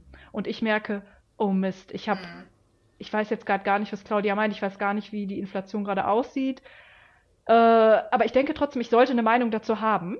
Dann fände ich, mhm. würde es mich nicht überraschen, oder wenn ich das bei jemand, ich habe jetzt über mich besprochen, aber wenn das jemand anders wäre, würde ich, würde es mich nicht überraschen, wenn die Person dann vielleicht doch sich äußert oder auch sich für eine bestimmte Meinung dann verkämpft, um zu zeigen, also hier wieder mit Sprache zu performen und zu zeigen, ich bin informiert, ne? Also um das auszustrahlen. Ja, ja, weil man denkt, ja, man, also ich werde ja auch schon mal auf psychologische mhm. Themen, die aus dem Therapeutischen sind, angesprochen. Und Leute haben die Erwartungshaltung, dass ich da genauso viel weiß wie über Arbeits- und Organisationspsychologie, mhm. weil sie gar nicht wissen, dass das andere existieren. und mein Fachwissen im klinischen Bereich ist aber vielleicht ein Viertel maximal von dem, was es in anderen mhm. Bereichen ist. Und wo ich dann auch immer ganz lange, also wo es, ich da auch angucken muss, okay, was sagst du dann? Weil ich kann, ich weiß natürlich immer noch mehr als ein Laie, und ich kann dazu dann schon was sagen, mhm. was kompetent rüberkommt, aber es ist trotzdem nicht mein Fachgebiet und eine qualifizierte Meinung kann ich mir mhm. nur bei ein paar Themen erlauben. Und hier würde ich auch sagen, es ist jetzt kein Naturgesetz, dass du dich dann für Themen verkämpfst, die eigentlich in die klinische Psychologie gehen. Mhm. Aber es wäre menschlich nachvollziehbar, wenn du das vielleicht. Wenn genau, mir das dann passiert. Ähm, da gibt es ja auch kein richtig und kein ja. falsch. Und es gibt ja schon Erkenntnisse, mh, hm, dazu, dass wir gerne so handeln, dass es oder oder Entscheidungen treffen oder auch Entscheidungen, die wir getroffen haben, im Nachhinein so bewerten, dass es selbstwertdienlich ist. Ne? Also dass dass wir dass gut dastehen und auch den Selbstwert oder auch die Achtung vor uns selbst nicht verlieren. Und dann ist immer die Frage, was hast du für Ansprüche an dich selbst, wie ist dein Selbstbild und was musst du tun, um das aufrechtzuerhalten. Mhm. Und ja, in dem Punkt sind wir ja nicht nicht logisch. Übrigens wollte ich dazu noch mal sagen, ähm, ich habe vor kurzem in dem Podcast durch Zufall gehört, da hat jemand noch mal betont, dass häufig auch im Englischen Logic und Reasoning äh, als das Gleiche behandelt ja. wird, aber dass je nachdem, ob man sich in der Philosophie bewegt oder in der Psychologie, das was anderes ist ja. und das, das auch oft ähm, zu Missverständnissen führt, wenn man sagt, ja, wir sind keine logisch denkenden Wesen oder wir, also oft sagen Menschen auch Logic Reasoning als ein Wort, aber ja, es ist äh, eigentlich zwei verschiedene Konzepte. Genau, und ähm, das wollte ich nämlich jetzt nochmal sagen. Also ich verwende Reasoning dann als Schlussfolgern. Und das ist etwas sehr Menschliches und das machen wir permanent, aber das ist eben nicht rational logisch ähm, unbedingt. Genau, da haben wir ja auch Heuristiken. Und genau, und ich hoffe, dass wir noch ein bisschen über Heuristiken heute auch sprechen, weil Dell das Thema Bias ja auch im Kapitel anspricht. Also ich würde das nur kurz erwähnen, weil ich denke, das arbeitet Dale jetzt natürlich da nicht gründlich durch, aber das ist was, was man vielleicht mitnehmen kann aus dem Kapitel. Ähm, da hat er ja schon recht, wenn er sagt, zum Schlussfolgern, also zum Reasoning, werden bestimmte Heuristiken, Daumenregeln verwendet. Das sagt er so nicht, aber er benutzt, wie gesagt, das Wort Bias, ja. mit denen wir Urteile fällen. Und ähm, ja, das ist total interessant und gut untersucht, würde ich sagen. Und es lohnt sich da nochmal mehr zu, zu lesen, wenn einen das auch interessiert. Genau, man kann da auch Confirmation Bias googeln. Mhm. Das ist die Tendency, also die Tendenz, ich gucke hier gerade auf mein englisches Buch, im Englischen wäre es Confirmation bias, the tendency to seek, interpret and create information that verifies existing beliefs. Also die Tendenz, Informationen zu suchen, zu interpretieren und so zu verarbeiten, dass es unsere bestehenden Glaubenssätze oder Annahmen verifiziert. Genau, da sind die Glaubenssätze wieder. Genau, ich habe auch deswegen noch überlegt, so, ah, wie sagst du es sonst doch, weil eigentlich wollte ich die Glaubenssätze da nicht nehmen. Und der Confirmation Bias, der ist sehr stark in uns verankert. Mhm. Weil es die Welt natürlich auch, also jeder Mensch formt ja im Laufe seines Lebens verschiedene Konzepte, wie die Welt ineinander gebaut ist und was unsere Realität ist. Und um, also und da machen wir ja schon eine enorme Vereinfachung von der komplizierten und für uns eigentlich nicht fassbaren Welt, die tatsächlich existiert. Mhm. Und der Confirmation Bias ist halt auch nochmal so ein Prozess, der das unterstützt, dass Sachen einfach bleiben, in Anführungszeichen. Denn wenn wir jedes Mal, wenn wir eine neue Information zu irgendetwas kriegen würden, unser gesamtes Glaubenssystem und alle unsere Annahmen über die Welt wieder durchgehen, hinterfragen und neu verifizieren würden, wäre das ja mental enorm aufwendig und wir wären unter Umständen gar nicht handlungsfähig als Menschen. Mhm, sondern würden nur in der Ecke sitzen und grübeln und versuchen, all diese Informationen irgendwie zusammenzubringen in dieser komplexen, heraus, oft unlogischen genau, Welt. Genau, nach der wahren Wahrheit suchen, ja. die es nicht gibt. Und deswegen ist der Confirmation Bias eben, damit wir unser Weltbild nicht ständig überdenken müssen, haben wir psychologische Mechanismen, die dafür sorgen, dass dies idealerweise kontinuierlich bestätigt wird. Und deswegen ist es eben auch so schwierig, dass wir unsere Meinung ändern. Ganz kurz, kann ich noch ein Experiment ja, natürlich. dazu, ja, was ja. lustig ist? Ja. Also, und zwar, um nochmal zu illustrieren, was ich gerade gesagt habe und auch was Dale sagt, gab es ein interessantes Experiment von Greg Anderson und seinen Kollegen 1980. Und zwar haben die gedacht, okay, wir schnappen uns zwei Gruppen und die kriegen falsche Informationen. Mhm. Also denen wird was erzählt und ähm, das ist aber gar nicht wahr, was da steht. Und zwar die eine Gruppe kriegt eine Studie zu lesen, die besagt, dass ähm, Feuerwehrmänner, die von der Persönlichkeit her gerne Risiken eingehen, bessere Feuerwehrmänner sind. Mhm. Und die andere Gruppe kriegt auch einen, also im Prinzip den gleichen Text, nur dass da die These, die äh, untersucht wurde, angeblich ist, dass Feuerwehrmänner, die niedriges Risk-Taking, also ähm, Risikofreudigkeit, ist das vielleicht Risikofreudigkeit? Genau, danke. Okay. Die, genau, die, deren Risikofreudigkeit gering ist, also die risikoscheu sind, dass das die besseren Feuerwehrmänner sind. Beide Gruppen haben also gegenteilige Informationen. Nachdem sie das lesen durften und sich ein bisschen Gedanken darüber machen durften, ging das Experiment weiter und sie wurden gefragt, ob sie eine Idee haben, woran das liegt, mhm. dass das so ist. Und das sorgt halt dafür, also vorher ist die Information ja nur präsentiert, dann hat man kurz Zeit darüber nachzudenken und jetzt muss man sich was ausdenken, warum das denn jetzt so ist, also eine Kausalkette versuchen zu bilden. Mhm. Und das sorgt dafür, dass beide Gruppen selbst wenn sie nachher, das Experiment ist zu Ende und ihnen wird gesagt, dass die Information, die sie bekommen haben, ausgedacht ist, trotzdem weiterhin der Ansicht sind, dass ihre, das, was sie gelesen haben und das, was sie sich dazu überlegt haben, wahrscheinlich stimmt. Weil sie mentalen Aufwand betrieben haben, mhm.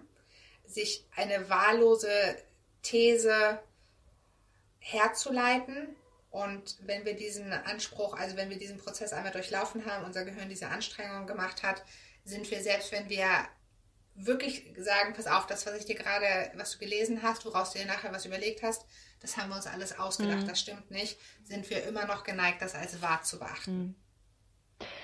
Und das äh, finde ich immer ja. wieder spannend, dass eben dieser mentale Aufwand automatisch dazu führt, dass etwas jetzt stimmen muss. Und da gibt es auch noch mehr Phänomene in der Psychologie, dass je mehr Aufwand wir betreiben, um irgendwas zu rechtfertigen, desto stärker stehen wir dahinter. Ja. Was uns ganz häufig in dumme Situationen bringt und zu Fehlentscheidungen führt.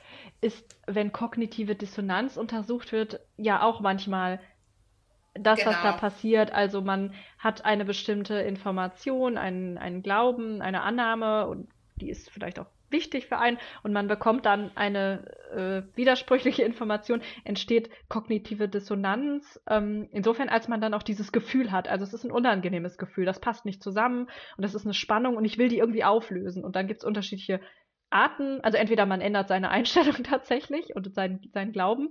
Oder sein Verhalten. Sein Verhalten. Oder man, man sagt, die neue Information stimmt nicht, ich bezeichne oder betrachte diese Information als falsch und die Person, die sie überbringt, als Lügner oder Fake News. Oder auch noch andere äh, Dinge, vielleicht wilde Theorien selbst entwickeln, die dann doch die beiden äh, zusammenbringen. Die beiden scheinbar nicht zusammenpassenden Informationen oder eben Verhalten, was man begangen hat, im Nachhinein rationalisieren. Ja, gerne. Also so Erklärung finden im Nachhinein. Für, und das, ich wollte nur sagen, da ist es auch oft so, wenn man Verhalten be betrachtet eben, für das man Aufwand betrieben hat im Nachhinein, dass man irre, also witzigerweise oft total viel Aufwand dann nochmal betreibt, um sich das zu erklären, also um irgendeine logische Erklärung zu finden. Das Und das ist ja auch wieder mentaler Aufwand. Also so evolutionär sinnvoll ist Genau. es ja nicht unbedingt. Nee, da sieht man halt, wie wichtig es ist, dass etwas aufrechterhalten wird. Aber gerne dein Beispiel. Ja, also mein klassisches Beispiel ist, wir wissen alle, dass Rauchen ungesund ist und Menschen töten kann und dass es auch eine der Hauptsachen ist, also statistisch, die Krebs begünstigen, woran nun mal sehr, sehr viele Menschen jährlich sterben in Deutschland und überall auf der Welt. Und trotzdem gibt es ja Menschen, die rauchen und diese Menschen haben ja die gleichen Informationen wie alle Menschen, die nicht rauchen.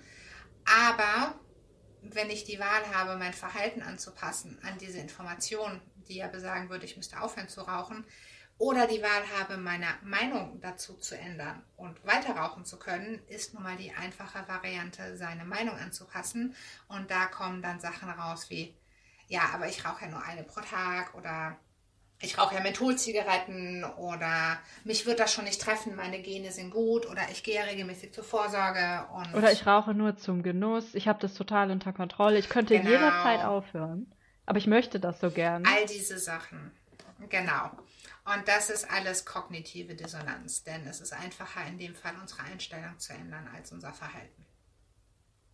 Oder ein anderes Beispiel wäre, ähm, ich halte jetzt sehr viel von dir, Kim, und jetzt erfahre ich, dass du jemanden ins Krankenhaus geprügelt hast. Weil er gesagt hat, er möchte sich streiten. was auch immer.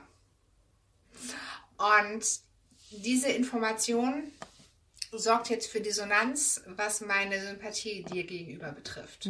Also werde ich wahrscheinlich enorm viel Aufwand betreiben, mir zu erläutern, warum du gar keine andere Wahl hattest, dich so zu verhalten und das irgendwie an der anderen Person und der Situation gelegen haben muss Hm. Und nicht an dir gelegen haben kann. Denn wenn es an dir gelegen hat, dann kann ich dich ja nicht mehr nett finden. Und da wäre dann eben auch wieder dieses Effort for Justification, was ins Spiel kommt, dass ich eben ganz viel mentalen Aufwand betreibe, dein Verhalten zu, ähm, Zu legitimieren auch. zu oder genau, zu danke, erklären. ja. Ja, und Ja. es wurde jetzt das so, wenn du das so beschreibst und ich mir das vorstelle, das passt auch dazu, dass Menschen auch enorm viel Aufwand betreiben, zum Beispiel auf YouTube oder anderen ähm, Quellen, Beweise dann zu suchen für ihre Einstellung oder ihre Annahme. Also die betreiben richtig Rechercheaufwand, um, wir haben ja schon äh, letzte Folge darüber gesprochen, über Menschen, die halt irgendwie auch Recht behalten wollen und das dann googeln und dir dann irgendwie noch einen Link schicken mit, guck mal, ich hatte doch recht.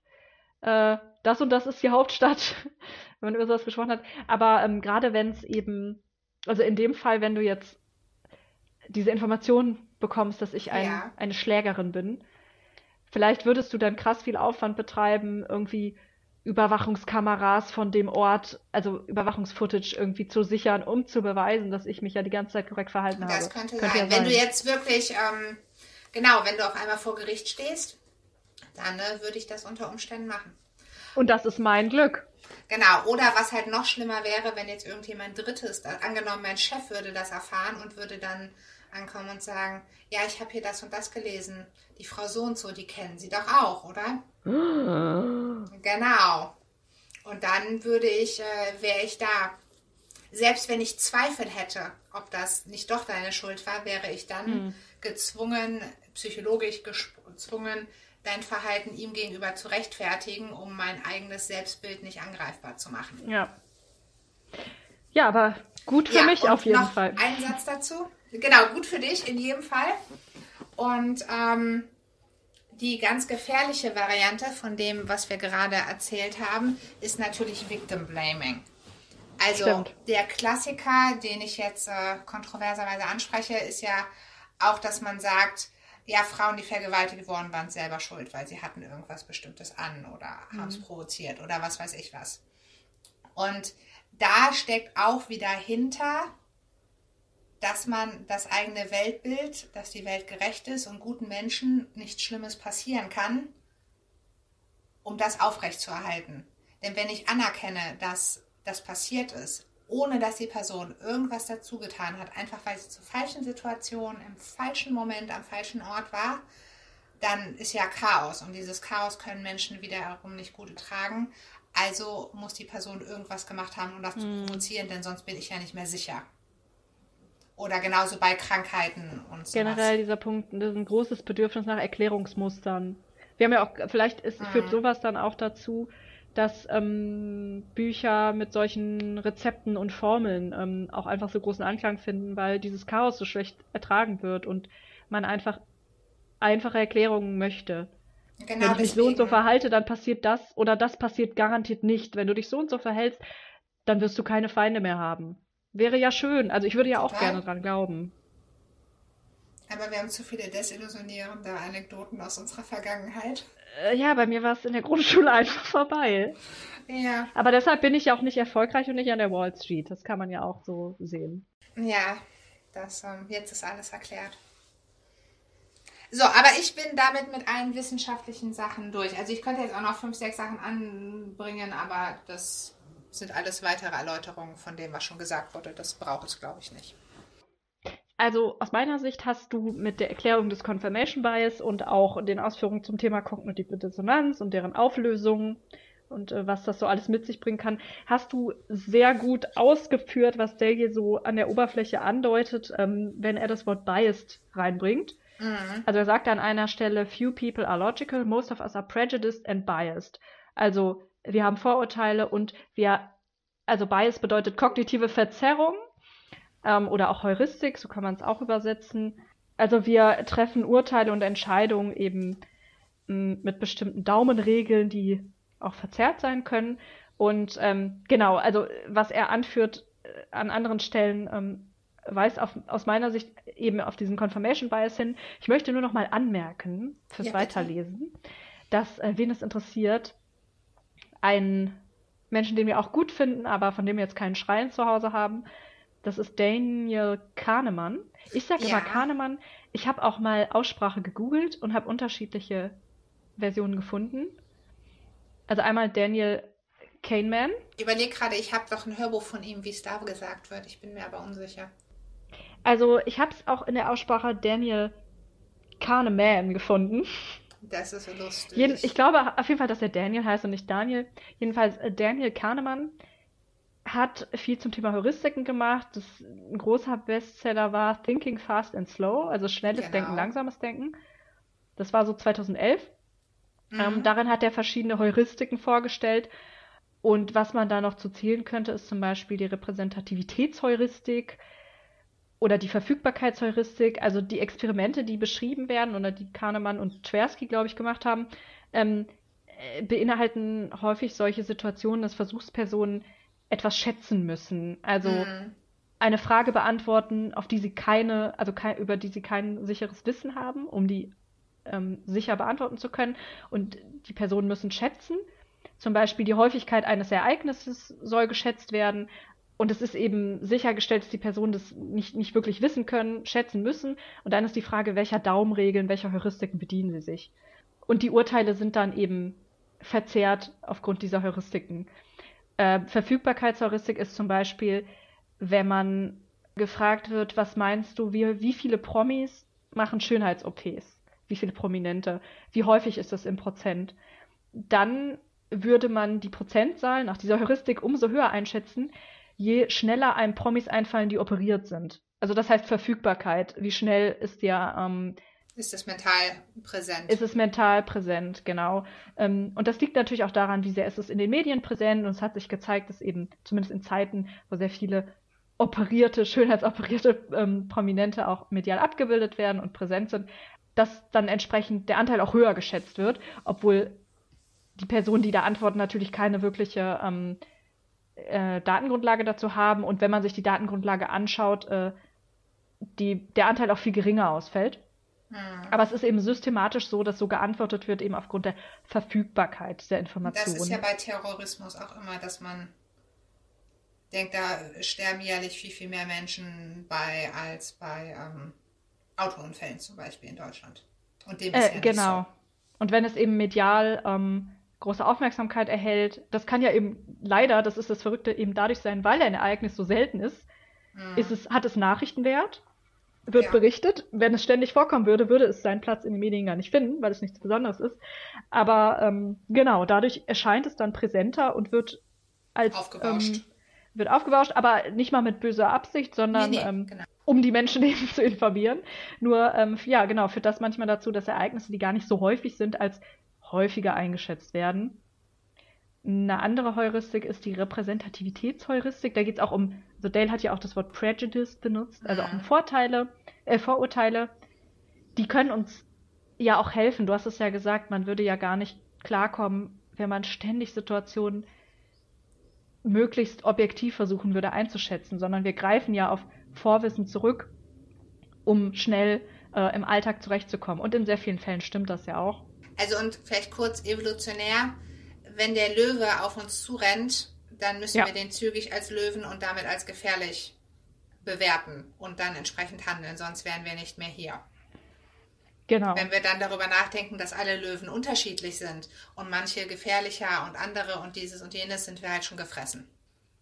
Genau, so hat sich das vermutlich evolutionär dann auch so entwickelt ähm, und sich erhalten, dass wir einfach unsere Umgebung in Kategorien einteilen und die Repräsentativitätsheuristik greift dann, wenn jemand in eine Kategorie eingeordnet wird, also eine Person, äh, je nachdem, wie ähnlich sie einem vermeintlichen typischen Exemplar ist, also einem Stereotypen. Ähm, mhm. ich fand das ganz witzig, in einem Experiment äh, gibt es den sogenannten Surferboy als Kategorie.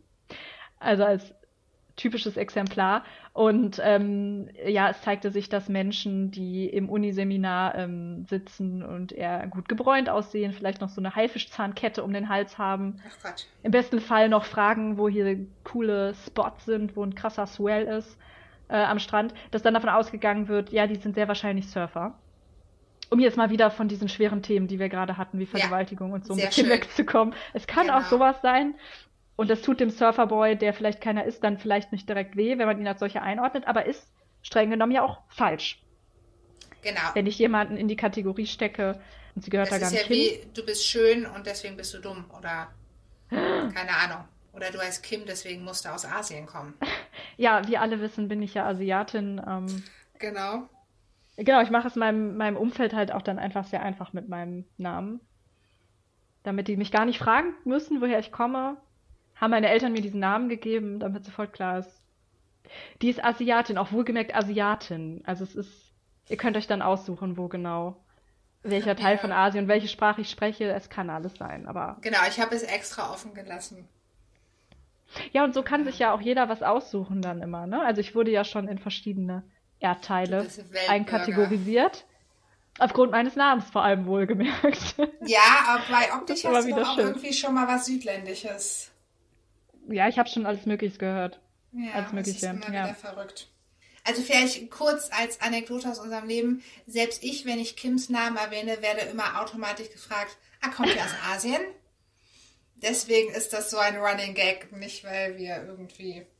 Ach so, ja, das muss man erklären. Also genau, genau wir, wollte ich kurz für uns wir sind immer etwas amüsiert. Bei mir passiert das nicht oft, aber in meinem Leben jetzt schon doch konstant über viele, viele Jahre, dass immer mal wieder, also wirklich nicht jede Person, der ich begegne, aber immer mal wieder ähm, kommt eben die Frage auf. Oder dann interessant fand ich es halt wirklich, dass es dann auch du mir das berichtet hast, dass du das inzwischen auch schon gefragt hast, das ob ich Asiatin bin. Und ähm, also das kann man ja, genau, wir machen jetzt hier den großen Bildungspodcast. Also Kim ist in Korea ein Nachname, das stimmt, ein Familienname, aber es ist jetzt nicht der klassische asiatische Vorname. Und man nee, muss dann eben schauen, nicht. was heißt asiatisch überhaupt? Es gehören ja sehr viele Länder zum asiatischen Raum.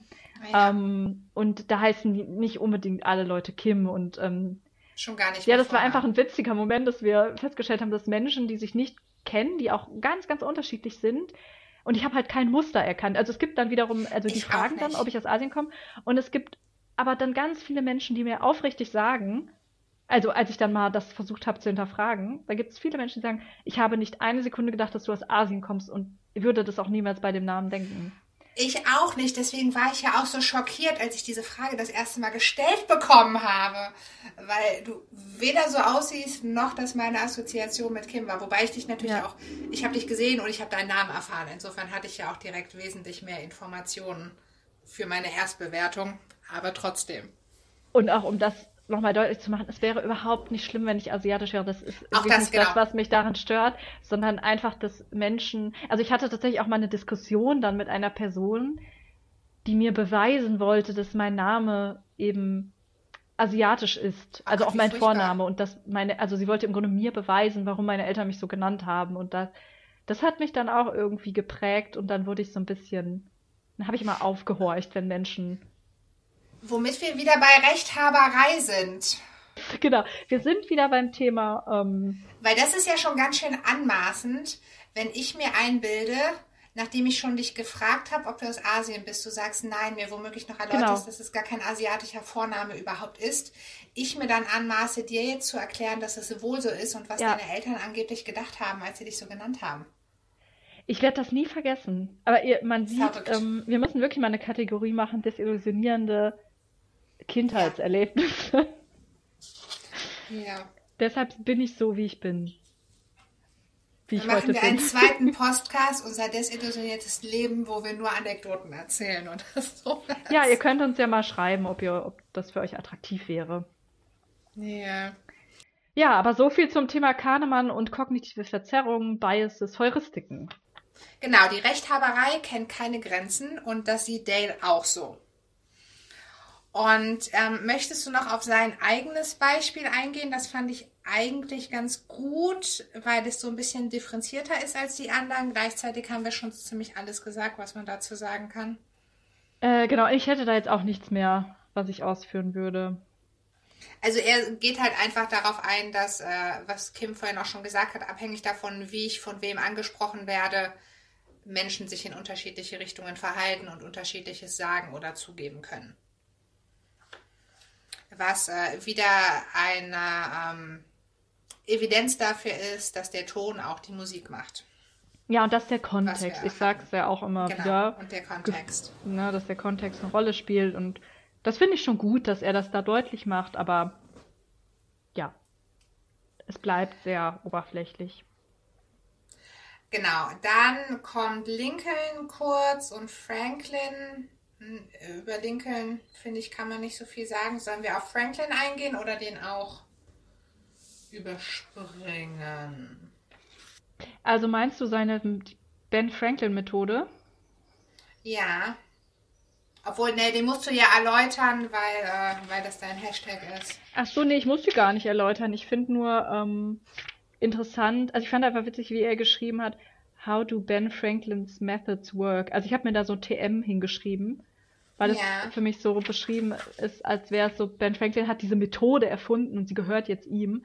Das hat man ja manchmal auch im, in der Mindset-Coaching-Speaker-Szene des Menschen Ja, sagt, das ich habe stimmt. jetzt die mh, Kim Dunning-Krüger-Methode, Trademark. Genau. Und dann muss man immer den Menschen auch Geld zahlen, wenn man die benutzt und wenn man überhaupt das Wort benutzt. Und ich finde, das ist von Dale so ein bisschen aufgemacht. Also ich denke, dass Benjamin Franklin das nicht erfunden hat. Nein. Also es geht ja bei Ben Franklin auch wieder darum. Soll ich es kurz Ja, bitte, vorlesen? bitte mach mal kurz. Ja. Dann machen wir es einfach. Also, Benjamin Franklin erzählte darin in seiner Autobiografie, wie er selber die üble Gewohnheit der Rechthaberei überwunden und sich zu einem der geschicktesten, höflichsten und diplomatischsten Menschen umerzogen hat. Als er noch ein unbesonnener junger Mann war, nahm ihn eines Tages ein alter Quäkerfreund beiseite und gab ihm ein paar bittere Tatsachen zu schlucken. Ben, du bist unmöglich. Jedem, der nicht mit dir eingeht, teilst du geistige Ohrfeigen aus. Niemand hat mehr Lust mehr mit dir zu diskutieren und deine Freunde finden, dass sie sich besser unterhalten, wenn du nicht dabei bist. Du weißt so viel, dass du dir von keinem etwas sagen lässt. Es versucht schon gar keiner mehr, denn er würde sich damit doch nur Unannehmlichkeiten bereiten. Aber auf diese Weise wirst du im Leben mehr lernen, als du jetzt schon weißt. Und das ist herzlich wenig. Und das Wie fand ben ich. Franklin. Achso, ja. Ich wollte sagen, und das ist herzlich wenig. Da habe ich mir geschrieben, also es ist eine neue Kategorie, die hier eingeläutet wird. Der Dunning-Kruger-Diss. Der Dunning-Kruger-Diss. Ja, Also, wie gut. kannst du, ähm, im Grunde ist es, ja, ähm, haben wir schon gesagt, äh, wir wissen es grundsätzlich zu schätzen, wenn jemand einsieht, wenn er mit einer Sache sich noch nicht so gut auskennt, ähm, dann eben auch weiß, ich weiß noch nicht genug, um die Sache zu beurteilen. Ähm, die Dunning-Kruger-Kurve kann man ja nochmal auch googeln. Äh, aber ich habe bisher noch nie versucht, jemanden damit zu dissen. Und das fand ich irgendwie stark von diesem Quaker-Freund, dass er sagt, ja, äh, du wirst dann wahrscheinlich nicht mehr wissen, als du jetzt schon weißt. Und das ist nicht sehr viel. Herzlich wenig. Ja, das finde ich gut. Den Dunning-Kruger-Diss, den äh, merke ich mir. Aber Ben Franklin hat ganz fantastisch auf diesen schmerzlichen Tadel seines Freundes reagiert. Er war klug genug einzusehen, dass der Mann die Wahrheit gesprochen hatte und dass ihm sein Verhalten unweigerlich berufliche und gesellschaftliche Schwierigkeiten bereiten würde. Folglich machte er kehrt und legte sein anmaßendes und eigensinniges Benehmen ab. Ich machte es mir zur Regel, den Ansichten anderer Menschen nicht mehr direkt zu widersprechen und nicht mehr auf meinen eigenen Behauptungen zu beharren, sagte Franklin. Ich hütete mich sogar davor, meine Meinung durch Ausdrücke wie sicher oder zweifellos zu untermauern. Ich benutze stattdessen Wendungen wie ich denke, ich befürchte, ich stelle mir vor, dass etwas so und so ist oder mir scheint es im Augenblick so. Wenn einer etwas behauptet, das mir verkehrt schien, dann verzichtete ich auf den Genuss, ihm zu widersprechen und ihm die Lächerlichkeit seiner Behauptung vor Augen zu führen und begann meine Entgegnung mit einem Hinweis, dass er in bestimmten Fällen und unter gewissen Umständen recht hätte das ich aber im vorliegenden Fall vermute oder glaube und so weiter. Ich fand bald heraus, dass mein verändertes Benehmen seine Vorteile hatte. So, das wird noch ein bisschen ausgeführt und das ist dann aber die Benjamin, Benjamin Franklin Methode, die sich nicht nur in der Politik, sondern auch im Geschäftsleben bewährt, mhm. wie wir danach erfahren. Ja, ich habe ja vorhin schon gesagt, ich fand die Ben Franklin Methode nicht nur gut, und das ist, das ist, weil, oder aufgrund der, oder diesem Schwanken zwischen den Extremen, das du auch angesprochen hast. Also, es ist für mich wieder 10% zu viel. Also, es ist okay zu sagen, sein Freund hat ihm das anvertraut. Das ist ja, wir haben ja auch gesagt, man, wir sind ja gar nicht dafür, dass man nicht kritisieren darf, sondern wir haben ja gesagt, es ist gerade in einer Freundschaft oder wenn man viel voneinander hält, äh, es kann ein Zeichen des Respekts sein, zu sagen, zum Beispiel, ne, so wie du auftrittst mit deinem Auftritten, du verschreckst Menschen und ich sage dir das jetzt ehrlich. Also an sich finde ich diese Interaktion zwischen den Freunden hier ähm, lobenswert und äh, außer den, dann den Kruger-Diss natürlich, das würde ich so niemals machen. Und bei Ben Franklins Reaktion ist für mich dann ein bisschen over the top, weil zu radikal und zu extrem. Also er, er schwankt dann wie Dale zwischen den Extremen, beziehungsweise Dale schildert es so, vielleicht liegt es ja auch an der Art, wie Dale es beschreibt.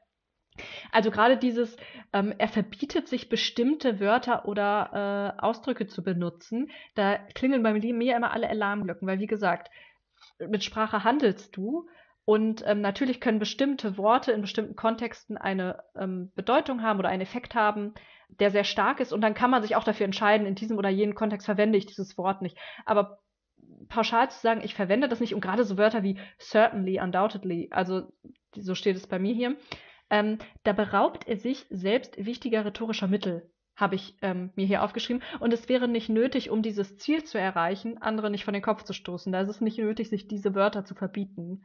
Weil ich finde, da wird Sprache dann wieder einfach zu unterkomplex ähm, betrachtet, wieder als wäre es ein Rezept aus bestimmten Zutaten. Verwende dieses Wort nicht, dann geht schon alles gut. Genau. Selbst wenn ich sage, ich denke, liebe Kim, das ist falsch, dann weißt du genau, was ich. Oder nein, wenn wir sagen, wir lernen daraus, weißt du auch, was ich gesagt habe, obwohl ich nicht böse Wörter verwendet habe. Genau, obwohl du nicht sicherlich unzweifelhaft gesagt hast. Und ja, und man kann ja ähm, mit den Wörtern auch so auch Menschen mit sich reißen, wenn man bestimmt ausdrückt. Also es ist ja nicht, nicht nur schlecht, wenn man sagt, unzweifelhaft äh, Claudia, ist für mich, dass du eine gute Freundin bist und ich frage dich um Rat und ich möchte äh, deine Meinung wissen und daran zweifle ich absolut nicht, dann kann ich doch sagen, das ist meine Gewissheit. Also das ist ja nicht per se ein verbotenes Wort, ähm, um Freunde zu gewinnen. Also Tja, Kim, wenn du glaubst, dass du dir so sicher bei irgendwas sein kannst, dann wirst du nicht mehr viel lernen. Um jetzt mal den Dunning-Kruger-Diss zu probieren. Nein, das hat nicht so gut geklappt. Nein, ich, du hast vollkommen recht. Es, es geht wieder so auf äh, Rezept und Rezept ist schwierig, weil ja. die Welt komplex ist. Nein, das stimmt. Ähm, mich hat persönlich erheitert an dem Beispiel, dass er ja potenziell die wichtigste Lektion seines Lebens aus, daraus gezogen hat, dass ihm jemand massiv widersprochen hat und sehr deutlich war mhm. und er danach sich weichspült. Also was sicherlich erfolgreich war, aber in dem Beispiel wird halt im Prinzip zu etwas aufgerufen, was dieser alte Quäker komplett ignoriert hat, mhm. was zu Franklins Veränderung geführt hat. Weißt du, was ich meine? Genau, also der Quäker hat das Prinzip dann eben nicht befolgt, aber trotzdem ähm, war, hat, Hatte hat, der Erfolg. hatte er Erfolg und die beiden sind bestimmt noch befreundet gewesen. Wie wir ja schon angesprochen haben, es kann ja so viel wert sein, ähm, wenn man respektvoll und konstruktiv, aber doch auch kritisch miteinander spricht. Genau, vielleicht hätte der ganz viele andere Menschen auf einen weisen Pfad schicken können und hat es aber nicht gemacht, weil er nicht mehr deutlich war, sondern nur noch weich gespürt. Ja, es ist halt wieder auch die Frage, ähm, was, welche Rolle, in welcher Rolle sieht Dale die Leser?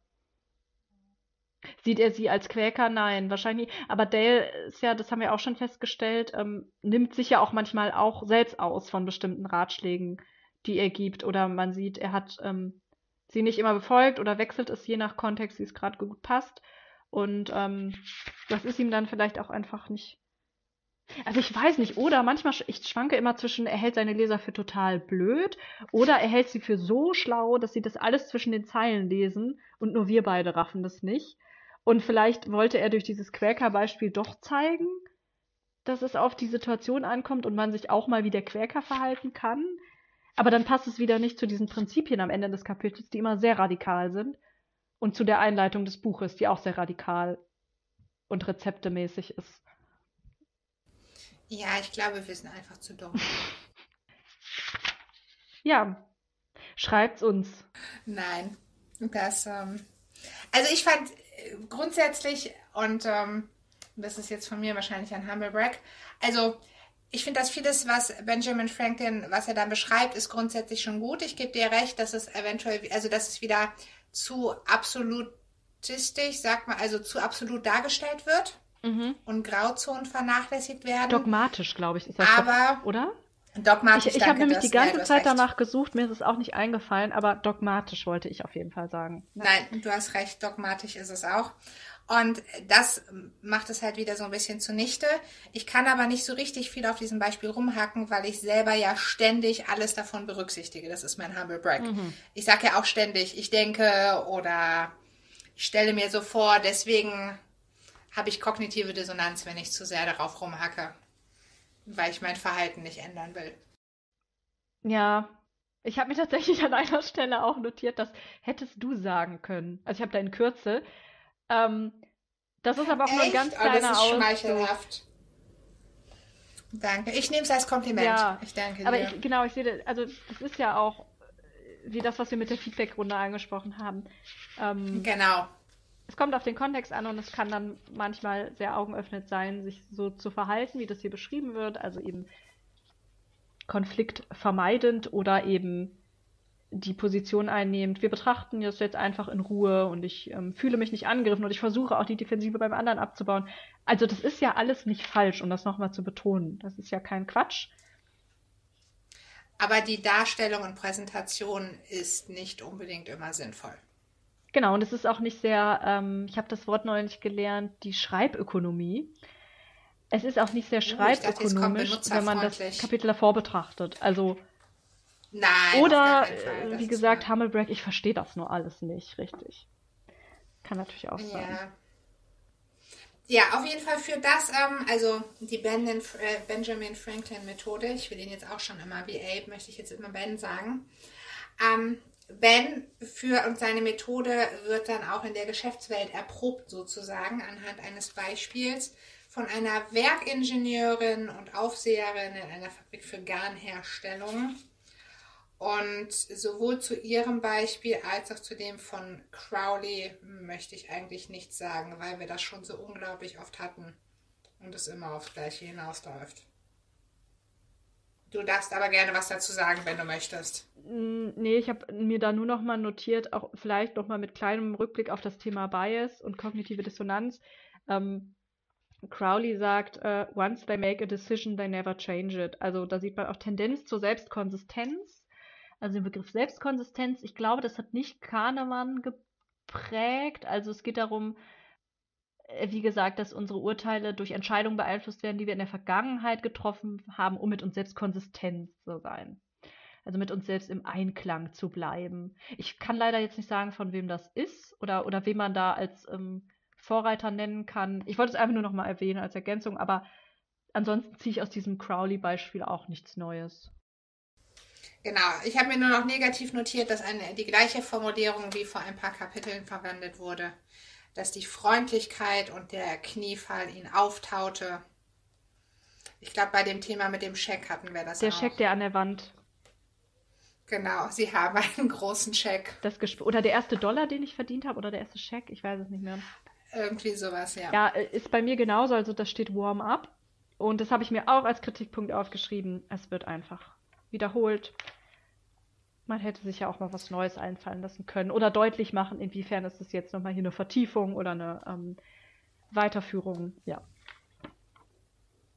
Genau, und dann kommt aber der grünende Abschluss mit Martin Luther King, Christus und dem ägyptischen König. Und zwar startet es mit Martin Luther King, der Menschen hatte, die ihn. Ah nee, es, sind, es gibt noch ein Beispiel dazwischen. Ich hätte Martin Luther King gerade beinahe etwas zugeschrieben, was gar nicht ihm war. Ähm, genau, aber Dr. King sagt die, den schlauen Satz, ich beurteile die Menschen nach ihren eigenen Maßstäben und nicht nach den meinen. Ja, das fand ich auch Bei interessant. dem Satz weiß ich nicht so genau, was ich von dem halte. Ich habe mir nämlich da aufgeschrieben, da wollte ich dich fragen, was du davon hältst. Schade. Die Antwort ist, ich weiß es nicht. Ich habe mir noch keine Meinung. Ja. Also aufgrund, jetzt nehmen wir auch mal die Heuristiken. Da Martin Luther King das gesagt hat, muss der bestimmt schlau sein. Die, der wahre Genius erschließt sich mir aber noch nicht komplett. Und ich bräuchte mehr Kontext. Okay.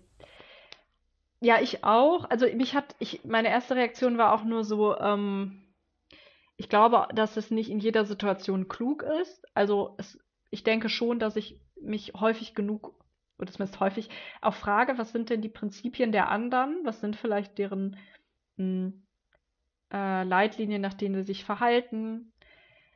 Aber ich denke trotzdem, auch ohne jetzt da ewig drüber nachgedacht zu haben, dass ich in vielen Situationen, auch wenn ich die Motive der anderen kenne oder die Beweggründe oder ihre Prinzipien, nicht von meinen abrücken würde. Also auch hier wieder der Kontext, je nachdem, um was es geht. Wir haben ja auch darüber gesprochen, wann lohnt es sich, in einen Streit zu gehen oder nicht. Aber manchmal würde ich schon zu dem Schluss kommen, auch wenn das jetzt deine Prinzipien sind, die gelten für mich nicht. Und ich erhebe jetzt in dieser Situation den Anspruch, dass wir uns vielleicht entweder, also am einfachsten, wir wenden meine Prinzipien an oder wir handeln aus, was sind unsere gemeinsamen Prinzipien. Das ist ja auch eine Möglichkeit, äh, zu überlegen, was sind denn so die Mindestmaßstäbe oder der kleinste gemeinsame Nenner, auf den wir uns einigen. Zum Beispiel, wir lassen einander ausreden oder wir gehen miteinander um ohne Gewalt, um wieder auf meine Grundschule zu sprechen zu kommen. Äh, Das sind Genau. ja Prinzipien, die vielleicht, also auf die wir uns einigen können, auch wenn wir jeweils, äh, wenn man unsere Gesamtprinzipien betrachtet, auch Abweichungen haben. Ja, von daher, ich würde Okay. andere Menschen nicht immer bei ihren eigenen Prinzipien beurteilen. Aber natürlich, klar ist es interessant, wenn man sieht, Menschen halten sich nicht mal an ihre eigenen Prinzipien. Das ist ja auch immer eine wichtige Erkenntnis, wenn sie sich nicht mal an ihre Ja, eigenen der halten. doppelte Standard. Ja, äh, finde ich interessant, vor allem, also in deiner Antwort steckt ja deine Interpretation des Satzes schon drin. Behaupte ich jetzt mal, ich kann das gerne gleich weiter ausführen. Und an dem Punkt war ich noch gar nicht, sondern ich war noch dabei zu überlegen, was will mir dieser Satz überhaupt sagen? Verstehe. Also was bedeutet das tatsächlich? Und das, was du jetzt gesagt hast, ist ja schon eine Interpretation davon. Also weißt du, wie ich, Ich weiß, das was meine? du meinst. oder? Ja, ich habe ich hab da weitergemacht, auch wenn ich mir nicht hundertprozentig sicher bin, dass das die Interpretation ist, die er auch gewollt hat. Das wäre jetzt nämlich auch eine Frage, weil du gehst ja davon aus, dass nach Menschen nach ihren eigenen Maßstäben zu beurteilen, hast du mit Wertesystem sozusagen übersetzt. Mhm. Wie ist denen ihr Wertesystem? Was leitet die an? Mhm. Ja, und das macht auch total Sinn, diese Interpretation. Aber das war gerade meine spannende Selbsterkenntnis, dass während du das sagtest, ich dachte, okay, sie ist schon einen Schritt weiter. Ich bin mir noch nicht ganz sicher, was dieser Satz mir genau sagen möchte. Es ist, ich weiß auch nicht, was, was Dale uns mit diesem Zitat sagen will, aber da wir auch ganz zu Beginn des Buches schon über das Thema Perspektivwechsel gesprochen haben und dass wir immer so das Gefühl haben, dass Dale eigentlich das sagen möchte, aber es nicht so deutlich macht, glaube ich, habe ich das auch hier geschlossen und ähm, würde auch sagen, es geht darum, wahrscheinlich sich in andere hineinzuversetzen und zu überlegen, warum handeln sie so, wie sie handeln, was sind ihre Prinzipien. Aber wie gesagt, ich ziehe da dann nicht die Schlussfolgerung daraus, dass das für mich dann immer das ist, äh, wonach ich die Menschen beurteile, sondern ich kann sie auch nach übergeordneten oder nach meinen eigenen subjektiven Prinzipien durchaus judgen. Ja, also ich stimme deiner Schlussfolgerung zu.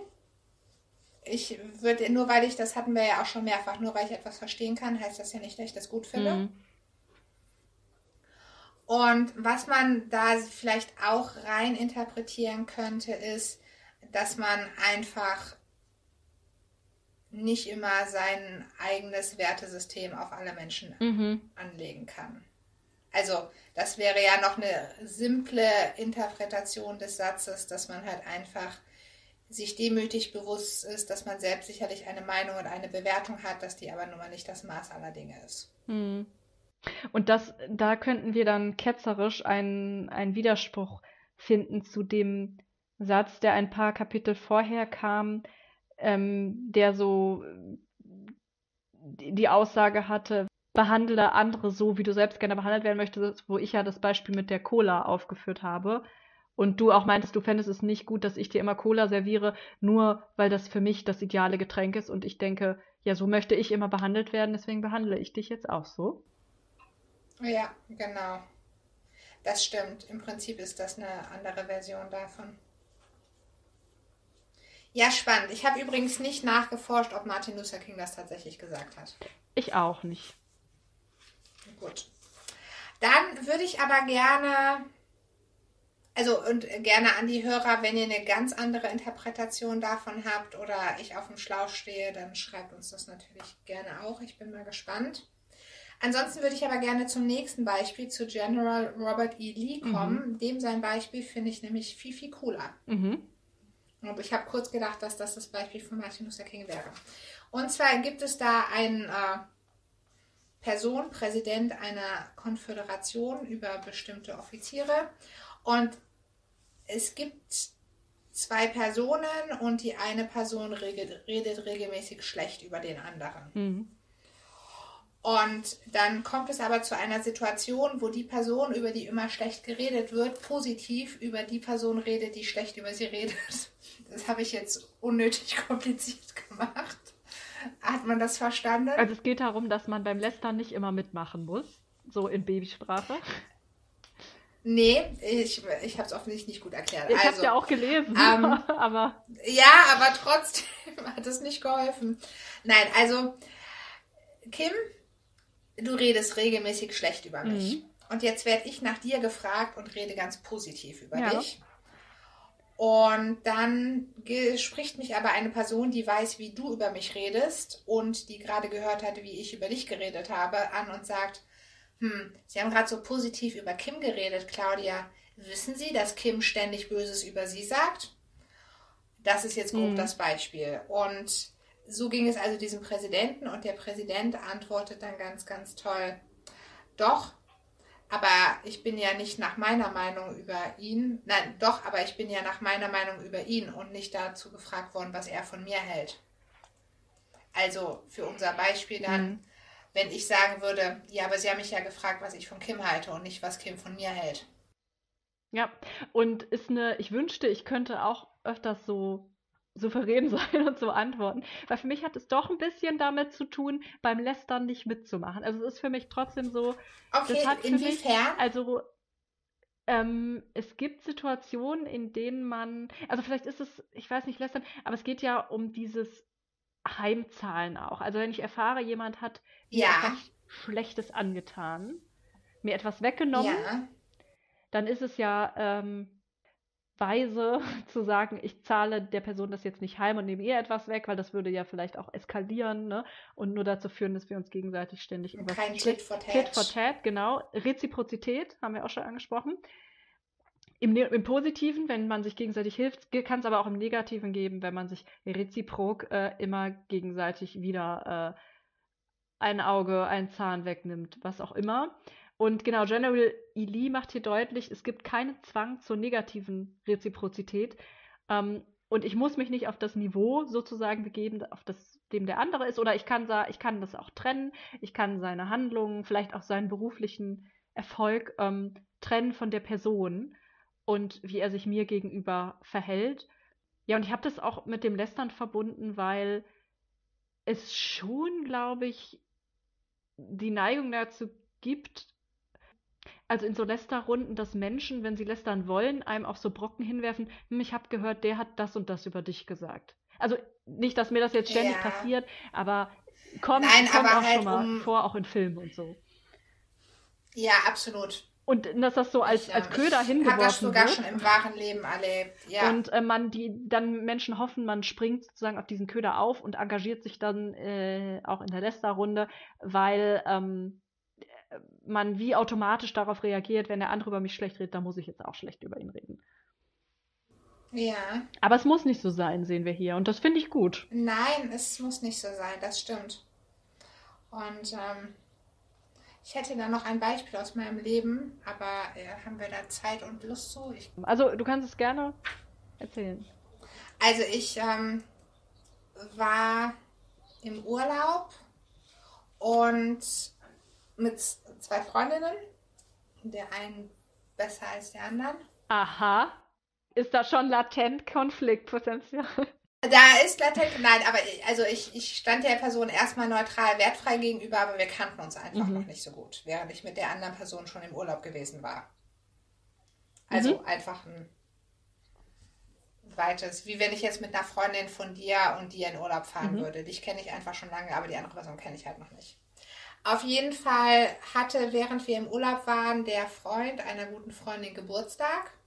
Und es stellte sich heraus, dass die Freundin, die ich schon lange kenne, mit der ich im Urlaub war, mit ihrem Freund zu der Geburtstagsfeier eingeladen war und ich hatte aber keine Einladung bekommen. Das hatten wir dann festgestellt und da habe ich mir jetzt erstmal noch nicht so viel bei gedacht. Ich hätte mir aber viel bei denken können, da ich das Geburtstagskind auf jeden Fall doppelt so lange kenne wie die Leute, die eingeladen wurden. Und wie gesagt, aber grundsätzlich war das für mich jetzt, ähm, also ich habe da jetzt keine schlaflose Nacht oder sonst was vorverbracht. Uns ist das aufgefallen, ich habe das zur Kenntnis genommen und erstens hätte das ja noch kommen können, zweitens wusste ich, dass die Person in Stress ist und drittens ist es auch okay, wenn man mich nicht zu seinem Geburtstag einlädt. Und dann war es also kurz davor, dass diese Geburtstagsfeier dann stattfinden sollte, kurz nachdem wir wieder zurückkommen. Und dann fragte mich die dritte Person in unserem Bunde, ja, ob ich denn mittlerweile eine Einladung erhalten hätte. Und ich so, nee. Und dann meinte sie, ja, aber bist jetzt nicht, also ich weiß nicht, ob ich das jetzt äh, korrekt wiedergebe, möchte ich einfach dazu sagen. Ähm, es ging auf jeden Fall so in die Richtung, ja, ob, ob ich denn jetzt nicht böse wäre oder sowas in der Richtung. Hm. Und dass sie das ja, wenn ihr das passieren würde, dass sie das total schlimm fände oder sich da zurückgesetzt fühlen würde und so. Und ich war überhaupt nicht an dem Punkt merkte aber, wie so in meinem Kopf, dass ich sagte, okay, krass, willst du mir jetzt schlechte Laune machen? Ja, das ist so. Ich habe beschlossen, dass ich da nicht beleidigt bin oder da sonst wie negative Gedanken rein verschwende. Und jetzt werde ich hier so von der Seite angetriggert, mhm. Mich darüber aufzuregen. Dabei bin ich gerade im Urlaub und wir haben einen schönen Tag und ich möchte gerne, dass der Tag schön bleibt. Deswegen will ich mich jetzt gar nicht darüber auslassen. Und dann habt ihr auch gesagt, so, ja, also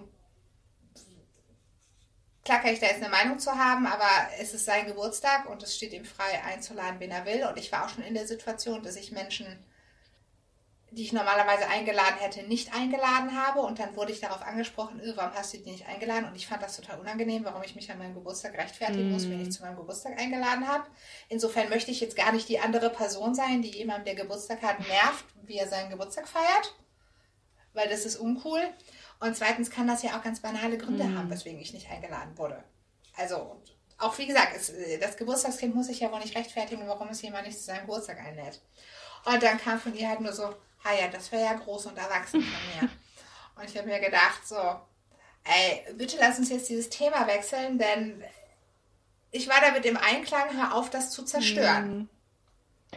Und das fiel mir gerade ein bei dem, was du gesagt hast, wenn man so Köder hingeworfen bekommt, um sich jetzt darüber herzuziehen, wie doof das von der Person ist oder so. Also ich glaube, sie war, sie war tatsächlich einfach, wollte gucken, ob ich okay mhm. bin. Also ich glaube, sie hatte null böse mhm. Absicht. Aber für mich war es so, ich dachte, okay, willst du mir jetzt bewusst mich abfacken und mir schlechte Laune machen, indem du mir erzählst, wie scheiße du das fändest, wenn du in meiner Situation wärst, wo ich beschlossen habe, dass ich das nicht möchte?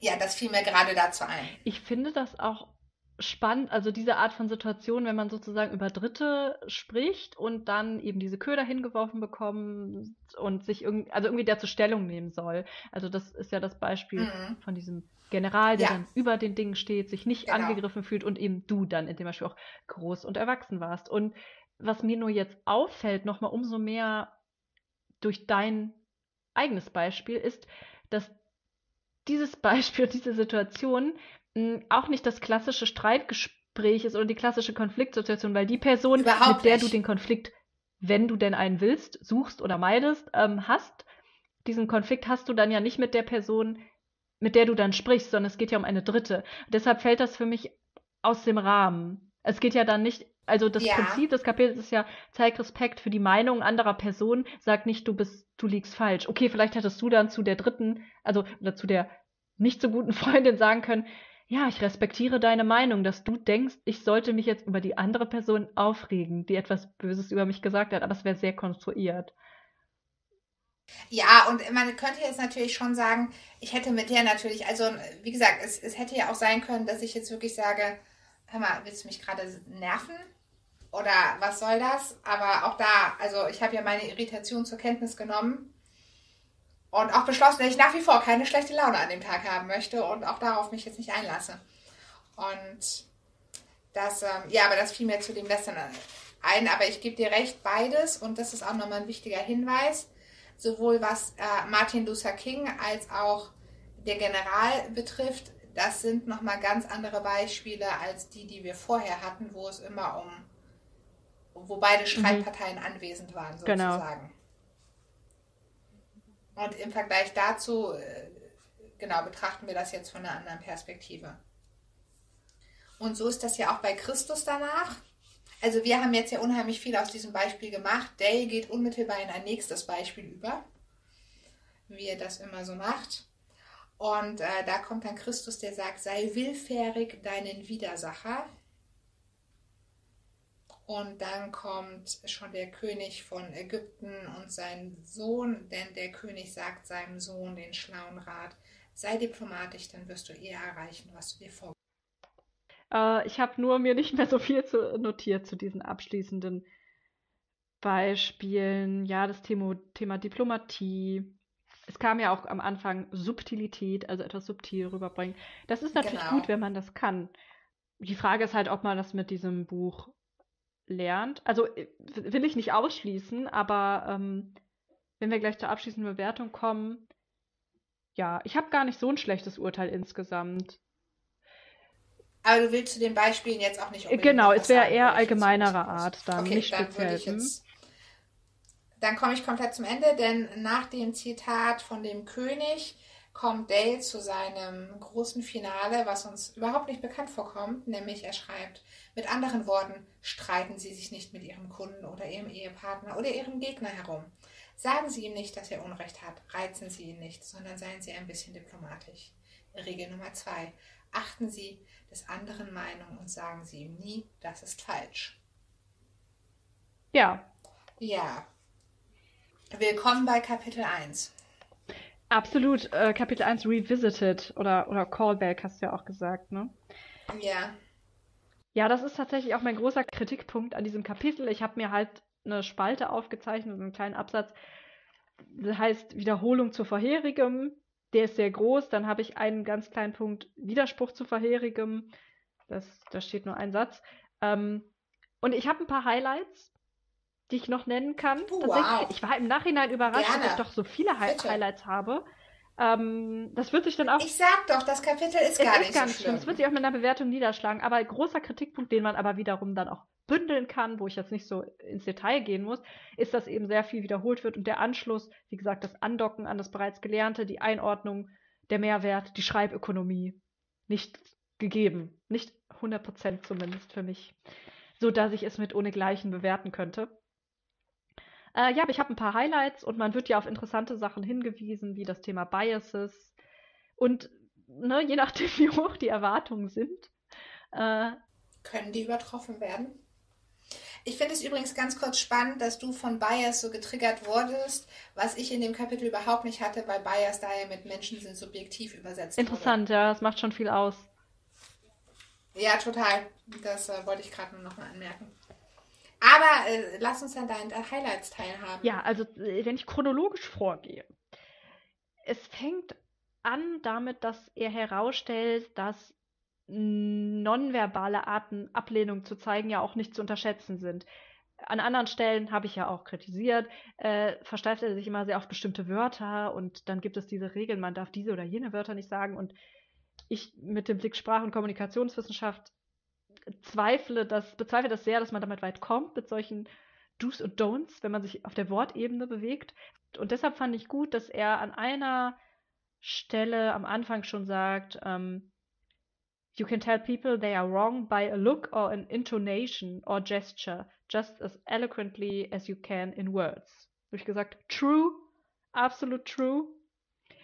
Ähm, auch schon, auch schön finde ich, obwohl es dann da wieder um die verbale Ebene geht und tatsächlich ähm, die verwendeten Wörter ist, dass er später sagt, there's magic in such phrases as I may be wrong. Also das ist wirklich so, dass aber auch hier wieder, wir haben das Thema defensiver Abbauen halt einfach vorher schon behandelt. Deswegen wäre es nicht nötig gewesen. Ja, und zwar viele Kapitel vorher. Wir haben es auf jeden Fall ausreichend behandelt. Und ähm, trotzdem finde ich den Satz schön und in Ordnung zu sagen, das kann die Magie sein, äh, wenn man einfach mal sagt, ja, es kann sein, dass ich mich täusche, denn man erlebt doch immer wieder im Alltag, wie schwer es manchen Menschen fällt und ähm, dass es als Niederlage betrachtet wird und dadurch tatsächlich bestimmte Konflikte nur schwer zu lösen sind, weil es eben einer oder vielleicht auch beiden Parteien unglaublich schwer fällt, einfach einzugestehen, dass man sich täuschen kann in seinem Urteil. Und das hat aber wiederum auch mit dem Thema Selbstwert zu tun, über das wir geredet haben und wie schwer es ist, ähm, die kognitive Dissonanz dann zu akzeptieren, wenn man Dinge, die man gesagt oder gemacht hat, im Nachhinein dann als nicht ganz richtig einsehen muss. Ich würde das gerne kurz erweitern es fällt ja sogar schon schwer zu sagen, ich weiß das nicht unter Absolut, ich, ja. Und das ist ja noch so viel harmloser, als zu sagen, ich habe falsch gelegen oder ich hatte Unrecht. Und selbst bei diesem simplen, einfach nur zugeben, dass wir etwas nicht wissen, können wir schon strugglen. Absolut. Aber auch hier dann bitte nicht so in Extremen wie Dale und die Menschen, die er zitiert, ähm, dann immer zwischen, wie so Flummis, zwischen dem oberen und dem unteren Extrem hin und her bouncen. Oh ja. Kann man auf Dauer nicht gut aushalten und verspricht nach allem, was ich weiß, eben auch keinen Erfolg, sondern die Mitte zu finden, kann man ja auch mal ausprobieren mm, und nicht dann gleich in dieses ganz devote Verhalten zu fallen. Äh,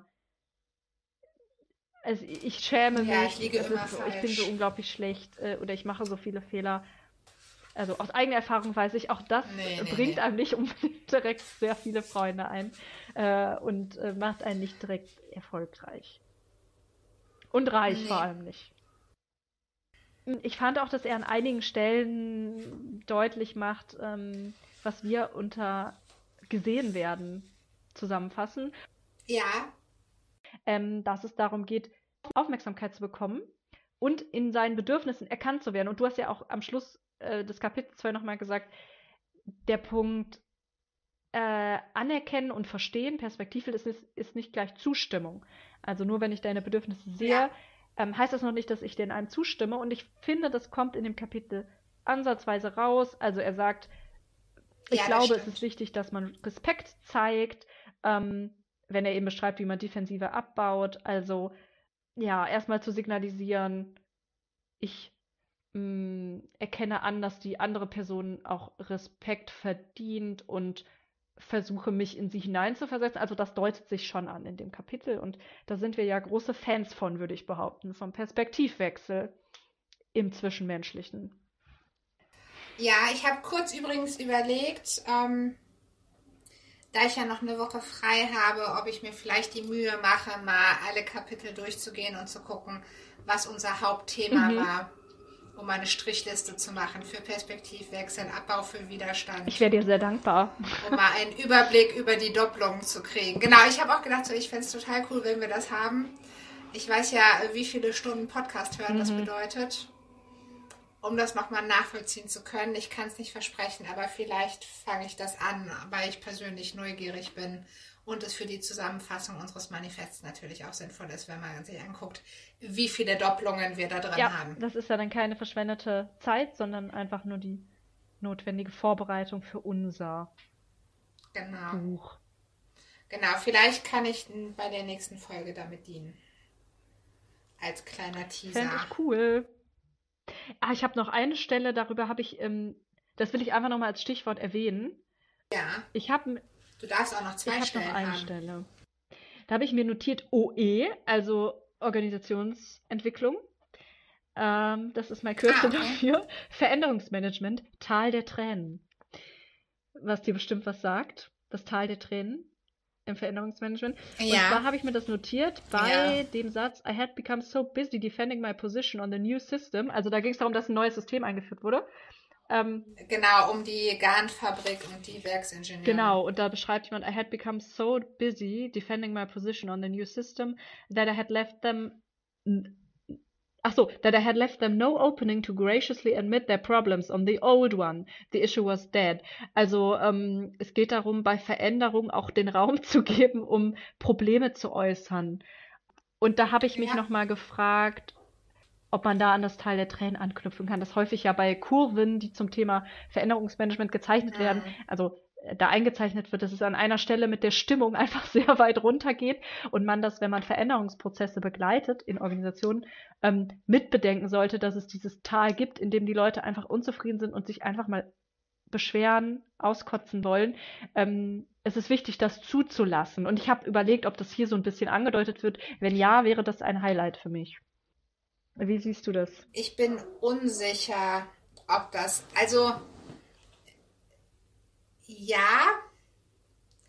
Allerdings, also wenn ich das Beispiel richtig verstanden habe, geht es ja darum, dass sie eine weitere Aufgabe kriegt, mit der sie sich so intensiv beschäftigt, dass wenn Leute mit Themen zu ihrer ursprünglichen Aufgabe kommen, sie da nicht mehr Raum Mhm. für lässt. Denn sie ist ja so mit dem neuen System beschäftigt, dass sie keine Gelegenheiten gibt, über die Unzulänglichkeiten des bisherigen Systems zu Mhm. sprechen. In dem Sinne würde ich sagen, dass es dann nicht so passt, weil es ja also es geht, im Teil der Tränen geht es ja auch um die schlechte Stimmung bezüglich Neuen, eines neuen mhm. Systems, wenn Ja. man sich gerade umändern muss und Sachen ablernen und neu anlernen und es gibt die Widerständler, die stunk machen Mhm. und ich bin gerade in meinem eigenen Kompetenz- und Statusverlust, weil ich von vorne mit irgendwas anfangen muss. Das verbinde ich so mit dem Teil Mhm. der Tränen. Das würde ich da jetzt nicht sehen. Andererseits kann man natürlich auch sagen, naja, das ist ja auch Teil der Veränderung, dass nicht, also ich habe eine Idee und von heute auf morgen ist ja nicht alles verändert, sondern es gibt Übergangsphasen. Insofern kann ich das da schon erkennen. Ich weiß aber nicht, ob das klassischerweise darunter fallen würde. Ja, auf jeden Fall. Also ich äh, wäre mir jetzt auch nicht sicher, ob das so ein Bilderbuchbeispiel ist für das Tal der Tränen. Aber ja. Aber die sind auf jeden Fall gerade im Tal der Tränen. Also das ist unbestreitbar. Genau, ich habe einfach das, also ich kann es zumindest jetzt dann immer noch als Anlass nehmen, ähm, äh, ja, dass ich, ich habe es sogar schon zum Anlass genommen, das einfach nochmal anzusprechen und allein dafür finde ich, finde ich, äh, habe ich jetzt an der Stelle was aus dem Kapitel gezogen. Genau, ich war, habe dich jetzt auch gefragt, weil ich mir auch unsicher war, ob das, ob man das so eindeutig so verorten kann. Ähm, und definitiv legt Dale es nicht darauf an, diesen Effekt zu erklären. Also an der Stelle, dass wir höchstens so ein äh, Side-Effekt. Ja, wo man sich streiten kann, ob, ob das, das da gut erzielt wird.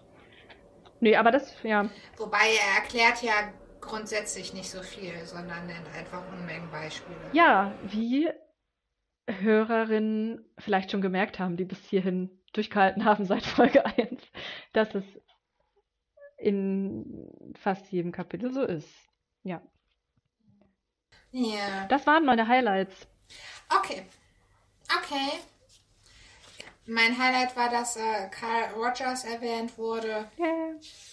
Und ähm, was er sagt, ist natürlich immer toll. Und ich fand, wie gesagt, das Benjamin Franklin-Beispiel auch ganz gut. Und eben das zum Schluss vom General. Aber ich habe jetzt keinen Satz als solchen, wo ich sage, das ist der Satz der Sätze. Ja, das habe ich auch nicht. Ich habe noch einen Punkt, den ich halt auch nicht auf einen Satz runterbrechen kann, aber in, in einem Absatz finde ich das verdichtet, dass er eingeht. Ich habe ja schon gesagt, das Wort Mai mm, und Identität und wie wichtig das für uns ist, unsere Identität zu verteidigen und dass das häufig auch zu so einer defensiven Haltung führt. Das thematisiert er ja. Und an einer Stelle hatte ich so das Gefühl, es geht so ein ganz kleines bisschen in die Richtung, ähm, auch wie gehe ich eigentlich mit meinem inneren Dialog um? Also, our first reaction to most the, uh, of the statements which we hear from other people is to is an evaluation or judgment rather than understanding of it. Und da habe ich, du hast es auch gesagt an einer Stelle, ähm, dieses Innehalten, bevor man Urteile fällt, das kann einen ja auch sehr weit bringen. Und das Absolut, wird für mich ja. jetzt zum ersten, also das wäre wirklich ein Mehrwert zu anderen Kapiteln, aber wie gesagt, meine Erwartungen waren jetzt auch nicht mehr so hoch, ähm, dass man hier merkt oder dass festgestellt wird, ja, wir judgen oft sehr schnell und das ist aber keine ähm, unausweichliche Reaktion. Und das geht ja auch ein bisschen in die Richtung, ohne dass ich mich jetzt dass ich jetzt in die Achtsamkeitsbubble abtauchen will, da brauchen wir auf jeden Fall eine eigene Folge für. Aber es geht ja schon in die Richtung, ähm, ich setze mich ähm, mit meiner Innenwelt auseinander, mit meinen Gedanken und Gefühlen, beobachte das, ob jetzt in einer Meditation oder einfach im Alltag und äh, beschäftige mich damit, was macht mich überhaupt aus? Sind meine scheinbar automatischen Gedanken und Gefühle, bin das wirklich ich? Und wenn ich nämlich feststelle, das bin vielleicht nicht ich oder ich bin mehr oder ich bin vielleicht etwas anderes als nur diese Gedanken und Gefühle, dann kann es einem auch einfacher fallen, Kritik zu akzeptieren oder widersprüchliche ja. ähm, Behauptungen und dann muss ich mich vielleicht nicht mehr so verkämpfen und in die Defensive gehen. Also ich habe so ein kleines bisschen hier den Ansatz gesehen, ja. ähm, Selbstbeobachtung, also auch des inneren Monologs und ein ganz kleines bisschen Non-Dualismus. Aber ich möchte hier nicht in die äh, Schiene gehen. Ja, Menschen und wie sie sich verhalten. Und man könnte wahrscheinlich viel Leid verhindern oder es zumindest reduzieren, wenn Menschen nicht so oft in solchen Situationen kommen müssten, in denen sie sich so fühlen müssen und das Gefühl haben, sie müssen etwas verteidigen, ähm, was es vielleicht eigentlich gar nicht wert ist, wenn sie so drüber nachdenken. Und ja, ja. Das, es wäre schön, wenn das Buch Menschen dabei geholfen hätte. Das, was wir besprechen. Und an guten Tagen glaube ich daran, dass es bestimmt einigen geholfen hat. Aber äh, an noch besseren Tagen glaube ich, dass wir irgendwann unser Manifest schreiben und dann alles besser wird. Achso, ich dachte jetzt, dass unser Podcast Menschen hilft. Ähm, guck mal, die, die Sachen, die direkt vor der eigenen Nase sind, sehe ich schon nicht mehr. Natürlich. Der Podcast ist ja der erste Step. Genau. Nein, unser Manifest wird die Welt natürlich positiv verändern und alles wird gut. Wir kriegen Weltfrieden und andere Sachen. So, ich hatte keinen Highlight-Satz, wie ich eben schon gesagt habe. Ich habe aber einen Lowlight-Satz, den wir auch schon besprochen haben, nämlich Sie werden niemals Schwierigkeiten bekommen, wenn Sie zugeben, dass Sie sich vielleicht irren. Genau, Fake News kann ich dazu ja. sagen. Ähm, mein Lowlight ist diese devote Stelle. Der sagt, Our dealership has made so many uh, mistakes. In generell Franklins Method. Oh. Ist einfach das ist okay. Nee, es ge gefiel mir nicht. Nee, ist okay. Du fandest ja auch meinen bedeutenden Satz aus drei, vier Kapiteln vorher nicht gut und hast ihn zerstört. Guck mal, und trotzdem bin der schaffen Kummer wir gewohnt. Es, jetzt hier noch miteinander weitersprechen zu können. Wir haben den Streit nicht vermieden. Wir haben ihn einfach ausgehalten und überlebt. Kann das überhaupt sein? Unsere Meinungsverschiedenheiten haben nicht dazu geführt, dass wir die Interaktion abbrechen. Ich bin überrascht. Und ich denke, Dale wäre auch überrascht. Wir mussten uns auch noch nicht duellieren. Und keiner von uns ja, ist in den Staub gefallen. Ja, ja aber wir haben es geschafft. Wir haben das Kapitel durchgearbeitet und ähm, an der Bilanz, man sieht auch, wir haben jetzt nicht so wahnsinnig viele Lowlights, die wir rauspicken können. Nee. Äh, trotzdem, ich habe nicht die Bestnote vergeben, wie du vielleicht dir auch denken kannst. Und so ein bisschen was dazwischen.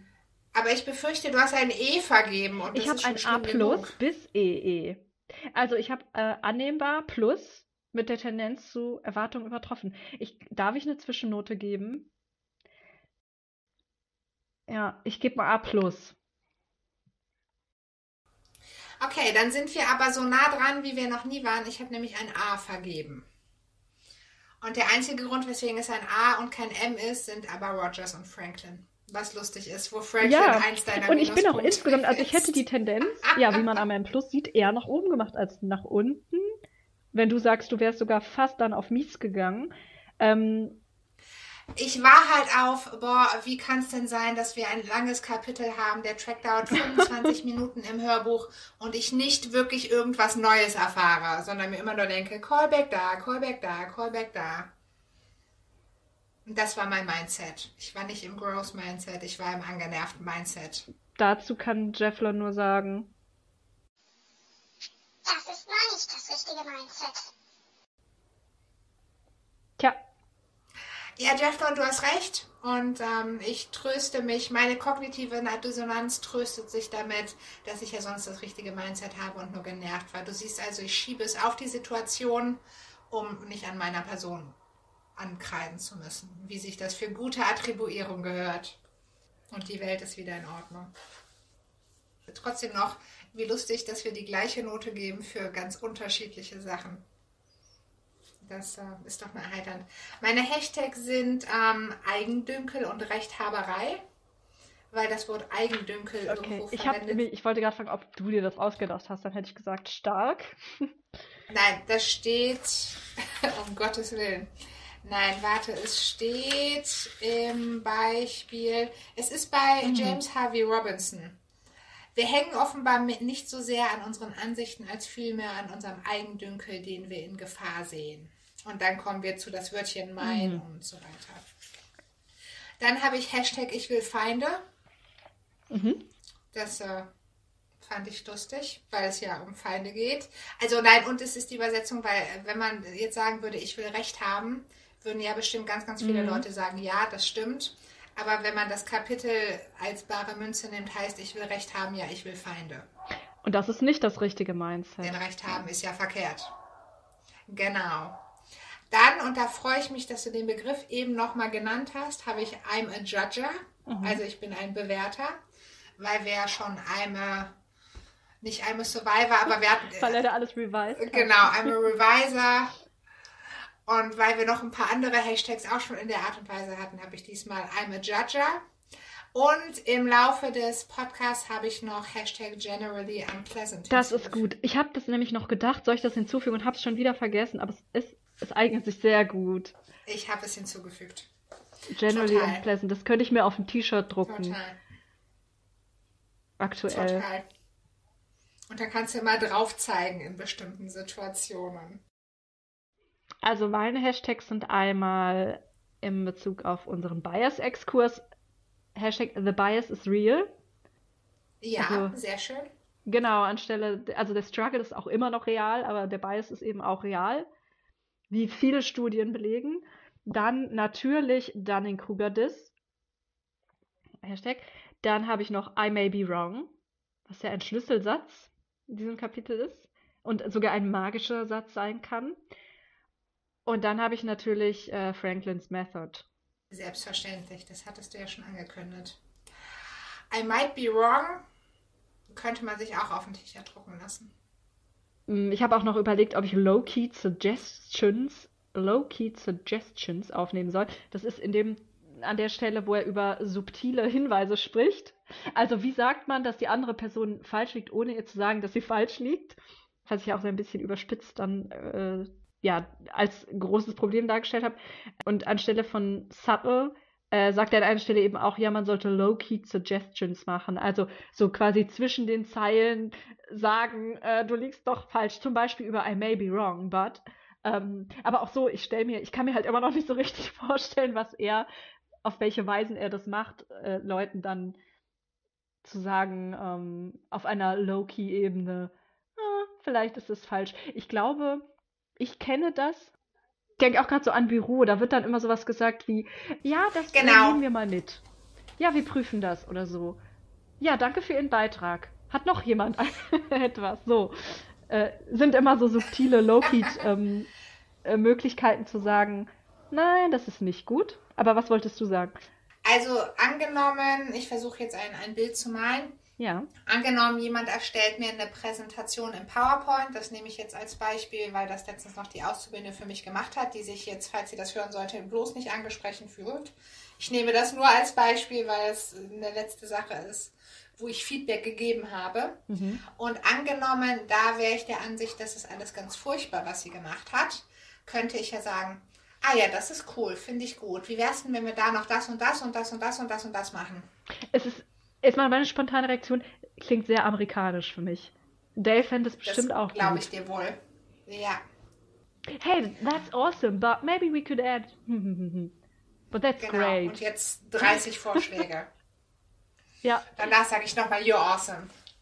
Ich muss Stay burning. ich habe ja, ich war zwar nicht deine Auszubildende, aber ich habe ja auch angefangen als Person, die von dir dann, also die dir Dinge vorgelegt hast und du hast mir Feedback gegeben. Und ja. Ich erinnere mich das daran, dass ich dann so echt so ein bisschen aufgeregt war. Oh, wie findet sie wohl den Text, den ich geschrieben habe?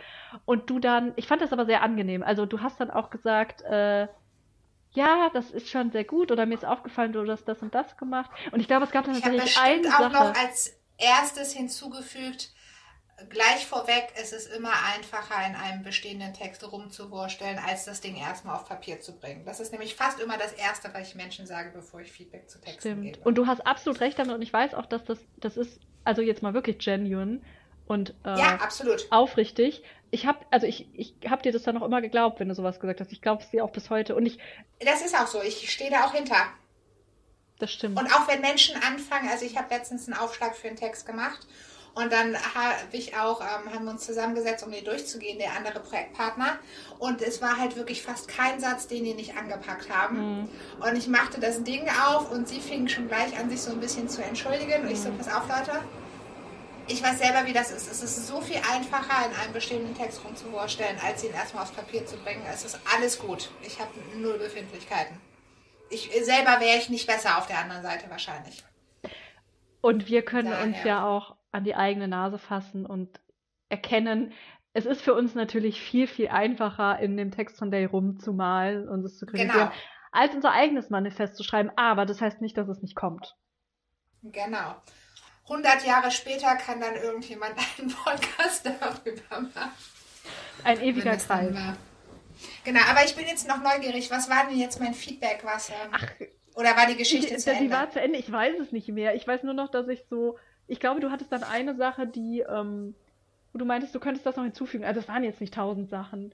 Aber ich weiß noch, ich kann mir halt genau vorstellen, wie du dann vielleicht reagieren würdest, weil ich das noch so vor Augen habe, weil das für mich eine der ersten oder sogar die erste okay, Situation ja. war, in der ich bei dem Arbeitgeber Feedback bekommen habe zu etwas, was ich gemacht habe. Und mir war das auch sehr, also ich hatte damals schon, ich habe dich für sehr kompetent gehalten. Ich weiß noch, dass mir das sehr wichtig war. Und ich glaube, also ich wäre jetzt nicht total zusammengebrochen, hättest du den ganzen Text umgeschrieben also mir war, ist es jetzt einfach nochmal eingefallen, dieser Moment, wie mhm. du es eingeleitet hast und dass es gut war. Also es ist keine, also dass ich nicht das Gefühl habe, oh mein Gott, wir haben jetzt einen Konflikt, äh, mein Gesicht ist nicht gewahrt. So.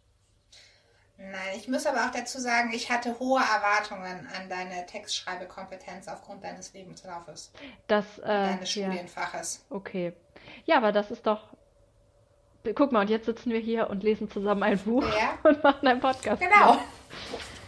Ja. Genau, weil ich dich auch für kompetent halte und ich deswegen nur mit dir machen will. Das freut mich. Ja, so und jetzt haben wir uns wieder ausreichend genuinely und sincere selbst beweihräuchert. Hashtag Humble Brag. Ja, genau, das sollten wir vielleicht überall drunter als äh, Disclaimer. Ja. Bei uns ist da nicht Foul Language oder Violence, sondern Humble Brags. Parental Advisory. Humble Brags. Genau. Ja, ja, wir hoffen, dass ihr auch ein oder zwei Humble Brags in Bezug auf unseren Podcast loslassen könnt. Oder einfach nur Brags oder einfach Lob, dass es euch Spaß gemacht hat. Genau, oder dass ihr demnächst Humble braggen könnt, weil ihr hier irgendwas gelernt habt, was hilfreich dazu war. Und darf ich schon mal ähm, noch einen Teaser zum nächsten Kapitel machen? Mhm, klar. Weißt du schon, wie es heißt? Oder? Nee, ich bin noch ganz unbedarft. Okay, dann äh, soll ich es vorlesen oder soll ich nur böse Sachen sagen? Sag mal böse Sachen nur, bitte. Okay, es äh, reiht sich wunderbar ein in alle Widersprüche und sonstigen äh, Chaos-Sachen, die Dale schon mal verbreitet in seiner Inkonsistenz, nachdem wir zwei Kapitel gelernt haben, dass man nicht streiten sollte und dass man sich keine Feinde sucht und dass Rechthaberei schrecklich ist, kommt dann ein neues Kapitel. Wo ich, nachdem ich das Kapitel gelesen habe, habe ich noch weitergeblättert und sah dann den Titel des nächsten Kapitels und musste laut loslachen, weil ich dachte, echt jetzt, das ist lustig. Also könnt ihr euch schon mal freuen auf das nächste Kapitel. Wir werden uns wahrscheinlich aufregen. Ähm, aber nur low-key. Genau, mit diesem Teaser können wir uns verabschieden. Ja, es war wieder schön, liebe Kim, auch nach der langen Pause. Ebenfalls. Und obwohl wir uns diese Woche ja so gesehen haben, gibt es immer noch Unmengen zu erzählen. Auf jeden Fall. Ich bin auch immer wieder überrascht. Allerdings. Es zeichnet sich das Muster ab der zweieinhalb Stunden, von dem wir wahrscheinlich nie ich abweichen weiß. werden. Ja, und nachdem du den Teaser für die nächste Folge gemacht hast, vielleicht kann ich auch noch einen Teaser machen. In naher Zukunft werden Oh. wir sehr wahrscheinlich äh, noch Gäste im Podcast haben, Ja. die über Jefflon hinausgehen. Also Jefflon ist ja auch kein Gast mehr, er gehört ja zur Crew. Ja, er. Wir werden einen sehr kompetenten Gast haben. Genau, also seid Also gespannt. kompetent, was unser Gesamtthema betrifft. Es geht und natürlich um das Thema Mindset. Es geht um eine Person, über die wir auch schon gesprochen haben, zu der wir noch keinen Schrein haben, aber vielleicht bald einen aufbauen. Ja, es gibt noch viel zu besprechen. Von daher beenden wir es hier. Ja, macht es gut, habt einen schönen Morgen, Mittag, Tag oder äh, äh, Start ins Land der Träume. Eine gute Nacht, eine gute durchzechte Nacht, die ihr mit unserem Podcast verbracht Genau. habt. Vielleicht. Und äh, alles Gute, bleibt gesund und bis zum nächsten Mal. Bis bald. Tschüss und bleibt brennend.